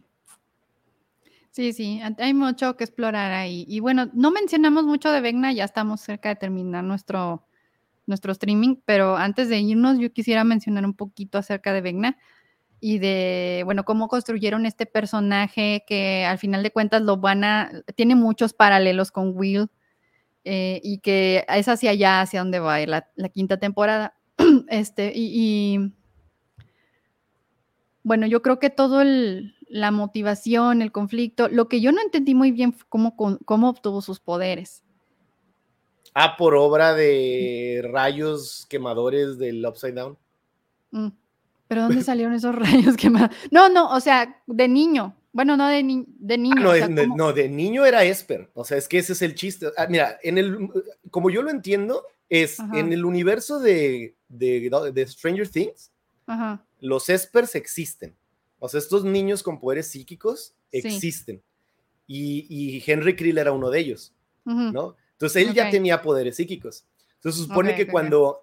aquí es donde se vuelve súper interesante porque Henry Krill como personaje se me hace brutal. O sea, creo que en honor a todas las películas de horror de los ochentas está, es cliché y está, pero está bien escrito, ¿no? O sea, tienes al niño primero tienes esta, este conflicto de, de, creer que su papá, ¿no? Es como que qué rollo, quiere el que esté en el manicomio y todo. Y luego ya te, te, te subversan y te dicen, no, es que todo el rollo era Henry, o sea, Henry era el que estaba loquito y que tenía esta eh, psicopatía, ¿no? Y que era, era cruel y, y, jugaba con las arañas y lo que sea y se sentía un Apex Predator en un mundo de pura gente que era inferior a él, ¿no? Y luego te lo conectan súper bien con que Henry Krill es one, ¿no? Es uno y que es con quien, que también aunque te lo meten súper, ah, siempre estuvo ahí pero no sabías, ¿no? O sea, que con cómo estaba en la, en la clínica y cómo, cómo tenía el sorteria aquí en el brazo, que lo limitaba psíquicamente y todo, está súper fregón. Ya de ahí a su transición a Vecna es donde siento que hay algo raro. Yo no sé. Por ahí dicen que desde el primer capítulo, que el que sale, que es Vegna, que porque se oyen el, el reloj y al, fondo y todo, que mm, dicen que los Duffer lo tenían pensado desde el principio. Vamos a darle el beneficio de la duda. Lo que es cierto es que creo que la subversión que te dan de que Vegna creó al Mind Flayer, o sea, de que, de que Vegna es el origen de esta mente colectiva, y de que a la Horcrux de Voldemort, que los paralelismos también están bien graciosos, ¿no? Entre Voldemort y Vecna, pero de, que, de, que, de que el Mind Flayer es otra parte de su mente, ¿no? Y de que todo esto es colectivo y que por eso tiene forma de araña y lo que tú quieras, sí está medio raro, o sea, y no, y no me, no sé qué tan contento o qué tanto me gusta esa decisión, porque te plantean a Vecna como este villano al principio que era el general de las fuerzas del Mind Flayer. Y, y, te, y creo que algo que ha tenido Stranger Things súper chida es que va creciendo en riesgo, ¿no? O sea, me encanta cómo veamos que en la primera temporada nuestro gran mal por vencer era un Demogorgon. Y ahorita como, R, como JRPG, ¿no? Ya los Demogorgons te salen en cada mapa y son monos medio chafas que puedes matar con relativa facilidad. No, que obviamente no, pues vemos el trabajo que les cuesta a Hopper y a los demás, ¿no? En, Rusia, pero a lo que voy es que ya no, ya los, ya los Demogorgons valen madre, o sea, ya tienes a los Demobats y a los Demodogs y a todo eso, que, esto, y, y, Vegna se vuelve este siguiente gran jefe a vencer. Y creo que para varios, no sé si sea tu caso, pero para mí era como esta aspiración a ver, o, esta, este suspenso de ver, y entonces, ¿qué fregados es el Mind Flayer? ¿Sabes cómo? Exacto, sí, sí. ¿Qué carambas es el Mind Flayer? ¿Qué es el Upside Down y por qué está en ese nivel? Entonces, el que ahora te digan que el Mind Flayer es, es Vecna, es Henry Krill, es como de, ay, güey, Sí, eh, para mí, para ser honesta, yo esa parte no la entendí muy bien. O sea, no sé si el Mind Flayer este, le, dio los le dio más poderes o, convirtió a, Henry Como en Como te lo explican es que Henry creó al Mind Flayer. Así. O sea, yo más, o sea, yo lo sentí como que llegó, llegó Henry al Upside Down. Encontró este ente sin forma, sin nada, que, era un ente maligno, algo así como en, como en Twin Peaks, ¿no? Que, que, hay, que hay un ente maligno ahí raro inexplicable y le dio forma de araña, le dio forma de main player. No, no, no entendí esa parte muy bien. Entonces... No, se supone que él, o sea, llega, bueno, como yo lo entendí, igual, igual es como lo he visto interpretado también, es que llega, o sea, y él en el caos del Upside Down, ¿no? O sea, y, ve este, este ser, pero, pero no, no, no el ser como el Mind Flayer, sino él ve este territorio en el que él se puede convertir en el Apex Predator que siempre fue, ¿no? Y entonces por eso al, consciente colectivo del, Upside Down le da la forma de araña, porque es, esa es su verdadera forma de él. ¿Sabes cómo? O sea, y por eso es parte de su mente, porque él crea al, Mind Flayer como este, como este ser que, que, lo representa su verdadera forma, que no es Vecna como tal, ¿no? Sino que es, es, este, esta arañota. Entonces, es él, o sea, al final Igual puede ser que no, ¿verdad? O sea, que al final, así como los niños creían que Vecna era el Five Star General y en realidad es también el Mind Flayer, o sea, que a lo mejor ya haya otra cosa. Pero lo que nos han dejado ver hasta ahorita es eso, que todo, o sea, que la razón por la que todo funciona en la misma dirección es porque Henry Krill es el ente dominante del Upside Down. O sea, él es el jefe final. Entonces, sí siento que se perdió ahí una oportunidad de seguirnos dando como más, ¿no? Y más cuando, lo, por ejemplo, en la segunda temporada con lo de Will, está súper chida, ¿no? Como, como trata de poseerlo y trata de meterse y trata de, de, cruzar y cómo en, en, la tercera temporada que hace los zombies y, y, el monstruo de carne, o sea, es algo que, que, tú entiendes que va más allá de los límites de nuestro entendimiento. Se vuelve hasta Lovecraftiano un poco en la tercera temporada y me encanta que tenga ese giro, ¿no? Y en cambio en la cuarta se vuelve más The Thing, ¿no? Se vuelve más eh, Freddy Krueger, se vuelve un poquito algo más como tangible o algo más entendible y creo que ahí se pierde un poquito. Digo, esa, es mi, percepción, a lo mejor como fan de otro tipo de horror, ¿no? O sea, que, siento que, pudo haber habido otro desarrollo para la quinta temporada. Ahora, obviamente, quién sabe qué pasa en la quinta. Me encanta Henry Krill como personaje como tal. Creo que como que otra vez su camino a ser villano es buenísimo. Que sea Eleven quien lo condena desde el principio también es como me gusta cómo está escrito eso. ¿Por qué se convierte en Vecna? Estoy igual que tú, o sea, le entra al otro mundo, le dan rayitos y los rayitos le dan más poderes y pues Deus Ex, que se convierte en uno mismo con el Mind Player. Literal, no, con el, con el Upside Down. Sí. Porque, porque otra vez, ¿no? Como, hasta como nos los dicen ahorita, el Mind Flayer no le dio los poderes a, a Vecna. O sea, el, Upside Down se los dio. O sea, sí, cuando llegó y él vio el potencial de crecer sus poderes más en el Upside Down y es lo que él hizo. Ahora, pudo haber sido que tenía este, este, nivel de poderes como innato, ¿no? Y que realmente en este entorno solamente los entrenó y se hizo más fuerte. Quién sabe, pero como lo estamos viendo hasta ahorita, simplemente él llegó al Upside Down y dijo, de aquí soy y vámonos, hizo su desmadre. Algo así como cuando Cell llegó a la Tierra y empezó a comerse a todos los humanos, ¿no? Y que se cada vez se hacía más poderoso y más poderoso, más poderoso. Algo así creo que fue lo que pasó. Este, Ajá, puede ser algo así.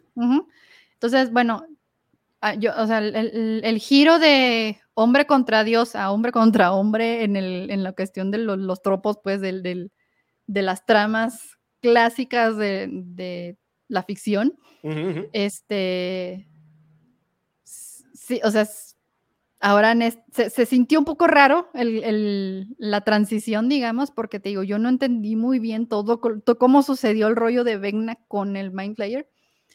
Pero bueno, yo creo que sí va a estar mucho más enfocado hacia eso durante la quinta temporada y creo que el medio este, ideal para Vegna de hacer la vida cuadritos a todo mundo es a través de Will.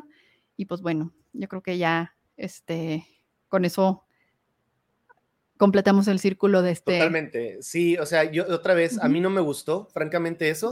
Y yo creo que fíjate que es algo que lo vi venir y lo vi venir por la razón equivocada. Lo vi venir por lo que te dije que yo pensé que la cuarta era la última. Entonces, desde que empieza y le dan tanta importancia, dije, bestia, pues va a resultar que, que Vecna es el Mind Flayer, o sea que en realidad no era importante porque pues ya me dieron, o sea, ya todo el malo de esta temporada fue este güey, entonces ya, ¿cómo van a explorar el otro güey? Y luego ya cuando al final, yo no sabía, te digo, altamente ahí peco de ignorancia, de que al final, no, es que va a haber una quinta temporada y va a ser la última. Y yo, ok, esto tiene mucho más sentido. Y luego sale la segunda parte y luego, es que Vecna es el Mind Flayer. Y yo, pues ahora ya no tenías por qué hacerlo, güey. O sea, ahora sí tenías una temporada entera para, para acrecentarme a este gran, gran villano, ¿no? A este ente inentendible, inenarrable. Y, qué rollo, ¿no? Ahora me lo reduces a, este güey. Ya tiene cara, ya tiene forma, ya tiene historia, ya es matable, ¿no? O sea, ya, ya, ya me lo spoileaste una temporada antes, entonces o me sacan alguna otra cosa súper intensa para la quinta temporada que nuevamente subverse lo que creemos entender, ¿no? O, o, de plano, pues ya está, ya, ya el camino está marcado y, la ejecución va a ser lo interesante, como ver qué hacen con Will, como ver qué pasa con Hawkins, ¿no? O sea, porque ya Hawkins valió madre, o sea, ya no hay forma en la que la gente ignore que existe este problema, que creo que eso se vuelve otro reto. Yo digo, yo siempre trato de ver las cosas desde como fan, como espectador y como desde mi humilde morada, ¿no? Como productor, ¿no? Y dices, güey, o sea, ya en la, cantidad de reto narrativo que me levaste al hacer el rollo del Upside Down, algo que la gente ya no puede ignorar como general. O sea, ¿estás de acuerdo que ya lo que pasó en Hawkins tiene que venir la, la Armada, o sea, el ejército, tiene que venir los científicos a explorar qué rollo, tiene que saberse que hay otros gobiernos que tienen una noción de lo que está pasando, tiene, o sea, ya lo que tienen que, la, la tarea ahora que para que van a escribir los Duffer va a ser, no quisiera yo tener esa tarea, porque se vuelve algo dificilísimo sí, porque ya estás metiéndote con rollo político, con rollo social, con todo, porque todavía está este rollo, con rollo este, religioso, rollo religioso, o sea, del, pan, del pánico satánico que creo que lo manejaron bastante inteligente. Está súper chida, este, sí. Este, o sea, la gente va a tratar de buscar una explicación de acuerdo a su, ahora sí que a su sistema de creencia, ¿no? O sea, Sí, todos los paradigmas se están rompiendo con la existencia de estas cuatro grietas enormes que van a ser un portal a otra dimensión. Así de pelado, o sea, como lo vimos en el, el Show Me What You've Got de, de, Rick and Morty, ¿no? O sea, ahorita ya lo que le espera a la quinta temporada a Hawkins es un caos. Y el hecho de que hayan decidido los Duffer hacerla toda la temporada en Hawkins es una forma de achicar un poquito el, el, el pedo en el que se están metiendo, ¿no? Porque todo va a ser en Hawkins, pero lo que va a llegar a Hawkins va a ser el acabose, o sea. Y otra vez, ¿no? A este nivel, la gran pregunta es cómo vuelves a ser a los niños los salvadores del mundo. Y sin que se sienta estúpido, ¿no? O sea, sin que se sienta, o sea, como lo han manejado otra vez, ¿no? No le eh, esta temporada ya rozó el límite de lo que de lo inverosímil que puede ser los niños salvando el mundo y sin embargo, pero más aún y sin embargo punto MX, este lo hizo muy bien, ¿no? O sea, lo hicieron muy bien, porque ahí estás pegado con los niños, ahí estás sufriendo con Max, ahí estás sufriendo con, con Eleven y con todos, y está súper chida, porque a fin de cuentas, eso creo que es lo que te trata de contar la serie, ¿no? Entonces, quién sabe qué nos va a dar en la quinta temporada, es, es emocionante. Mira, yo lo que, o sea, lo inteligente, digamos, de parte de los que ya saben qué pedo con esto, en nivel gobierno, es reclutar a los chavitos para que les suelten toda la información que saben ya. Sí, a la Transformers, ¿no? Así de que, de que el chavito de pueblo es nuestro liazón con los Transformers porque ellos lo eligieron, ¿no? O sea, el, John Witwicky y, por eso vas a estar siempre ahí, ¿no? O sea, Ajá, o sea, por ejemplo, o sea, mira, claramente el cerebro de los niños es, es Dustin. Es Dustin, sí. y Susi. Es, bueno, también. pero Susi no sabe. No, Susi no sabe, Susi no sabe. Susi no sabe qué está pasando. Pero sí, o sea, te tienen que realmente voltear a ver, o sea, si, si fueran el gobierno, tienen que voltear a ver a estos niños porque ellos son los que saben cómo lidiar con esta situación. Pero a lo mejor, con, por ser niños, ya no están contando con los recursos este, necesarios para salvar el mundo. Entonces, yo diría que la opción inteligente sería eso, o sea, juntar recursos de gobierno y de ejército y todo esto con eh, ya el conocimiento que estos niños traen acerca del enemigo.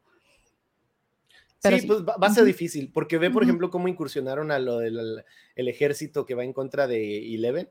O sea, la suspensión de la incredulidad de, su capacidad para eliminar un objetivo si hubieran tenido, o sea, de verdad la intención de eliminar a Eleven desde el principio, pues es medio inverosímil, ¿no? O sea, eh, otra vez, no lo juzgas porque pues, son los niños los que queremos nosotros ver en acción. ¿A qué queremos saber otro G.I. Joe ahí, no? O sea, pues, eso no es de lo que se trata esta serie.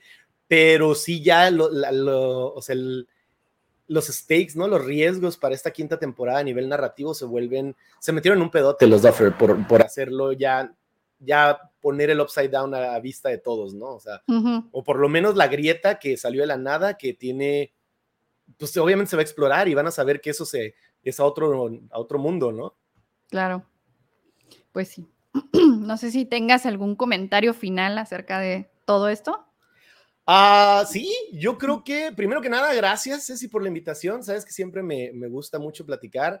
Eh, soy una persona que ama el cine y las series y las buenas producciones.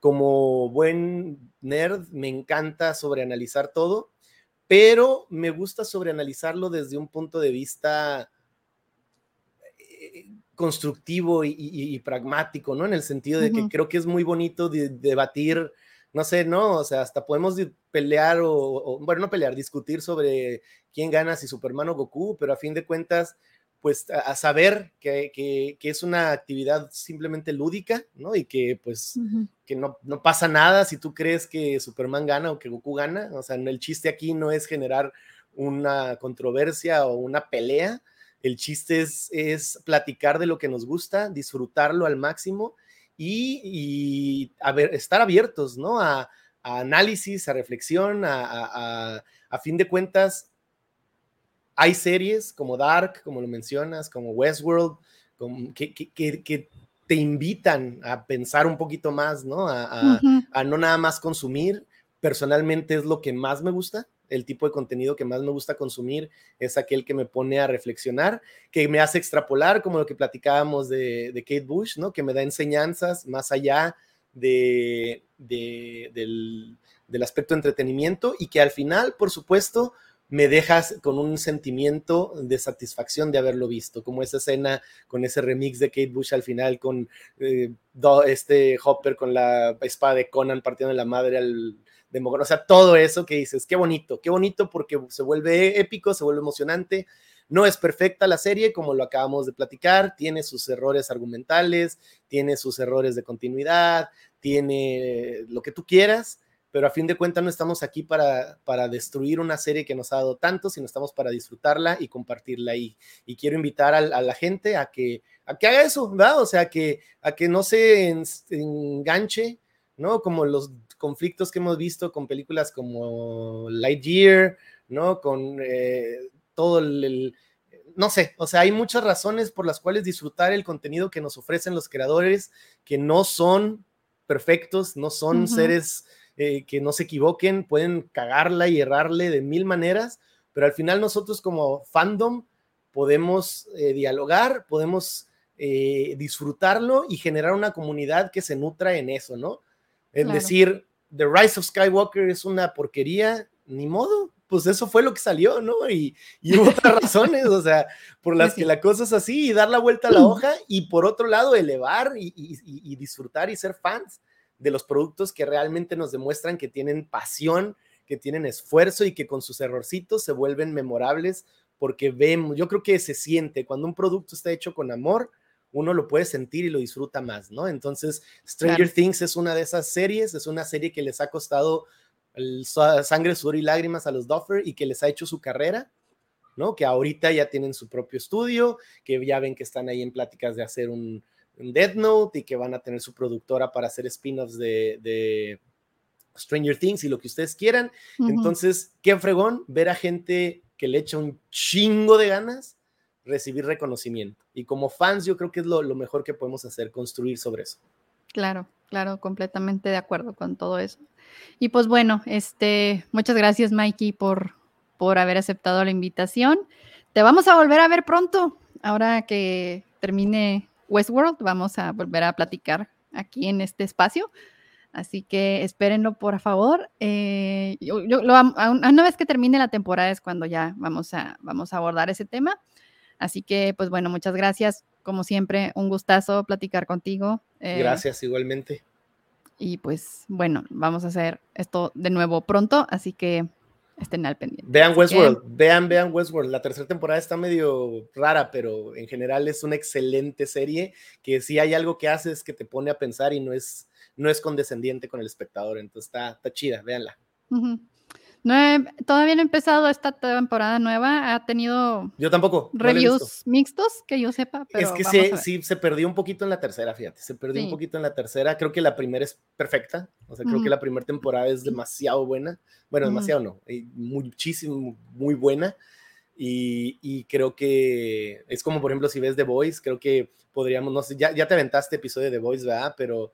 No, eh, no, no, pero, he visto. Eh, no, a mí me encantaría platicar sobre el mensaje que trae The Voice, porque es un mensaje duro, crudo, difícil y nada condescendiente. Y otra vez, ¿no? Te das cuenta de un producto donde la violencia, el sexo, lo que tú quieras que se, que se muestre en escena, viene justificado de un valemadrismo hacia lo que quieren decir, ¿no? Así de, güey, las cosas están mal, y están así de mal, ¿no? Y vale la pena que le eches un coco. Los paralelismos con el discurso republicano estadounidense actual son fortísimos, la situación de violencia y el manejo de armas y el manejo de información, cosas que se pueden ver hasta con otros gobiernos que no son nada más el de Estados Unidos, que tienen otros datos, ¿verdad? Y cosas así.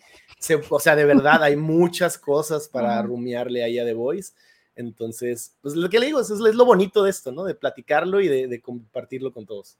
Sí, digo, a final de cuentas, o sea, ser geek no es que te gusten cosas raras o aisladas o digamos poco populares, como mucha gente podría creer, sino más bien es cómo te gustan las cosas que te gustan. ¿Qué le sacas a lo que consumes? Exacto, exacto. Entonces, por ahí va la cosa y pues bueno, de eso se trata este podcast precisamente. Sí, señor.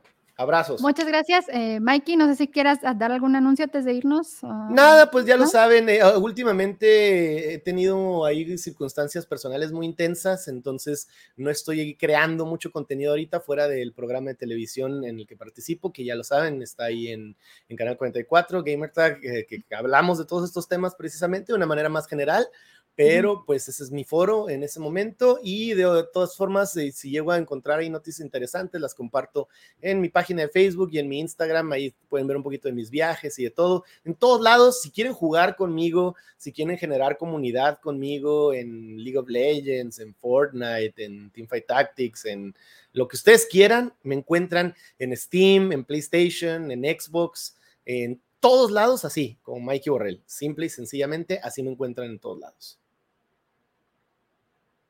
O sea, todo. Ah, ah, aquí van a encontrar ustedes todos los links al contenido y a las redes de, Mikey. Así que, pues bueno, muchas gracias a todos por acompañarnos, por quedarse con nosotros. este, nos extendimos un poquito de lo, acostumbrado, pero sí, nos, extendimos un poquito de lo acostumbrado, pero creo que valió la pena porque había mucho que hablar acerca de esta, de esta temporada. Así que, pues bueno, muchas gracias por quedarse con nosotros. Les agradezco su tiempo, su suscripción al canal, sus pulgares arriba y su activación a la campanita, si es que me están viendo por YouTube. Y este, a los que me escuchan a través de Spotify, que los tengo, tengo que confesar que los tengo un poquito olvidados, o sea, perdón, pero este, bueno, van a encontrar este audio después, durante este fin de semana, y este, y pues les agradezco su follow y su apoyo a través de esto. Y a las personas que me apoyan a través de, Patreon, muchas gracias. Y si ustedes quieren ser Patreons, pues aquí está el link para que puedan apoyarme. Si es que me quieren apoyar, se los voy a agradecer muchísimo. Y pues bueno, este, eso es todo y que la fuerza los acompañe. Bye, bye, bye. bye. Nos vemos. Bye.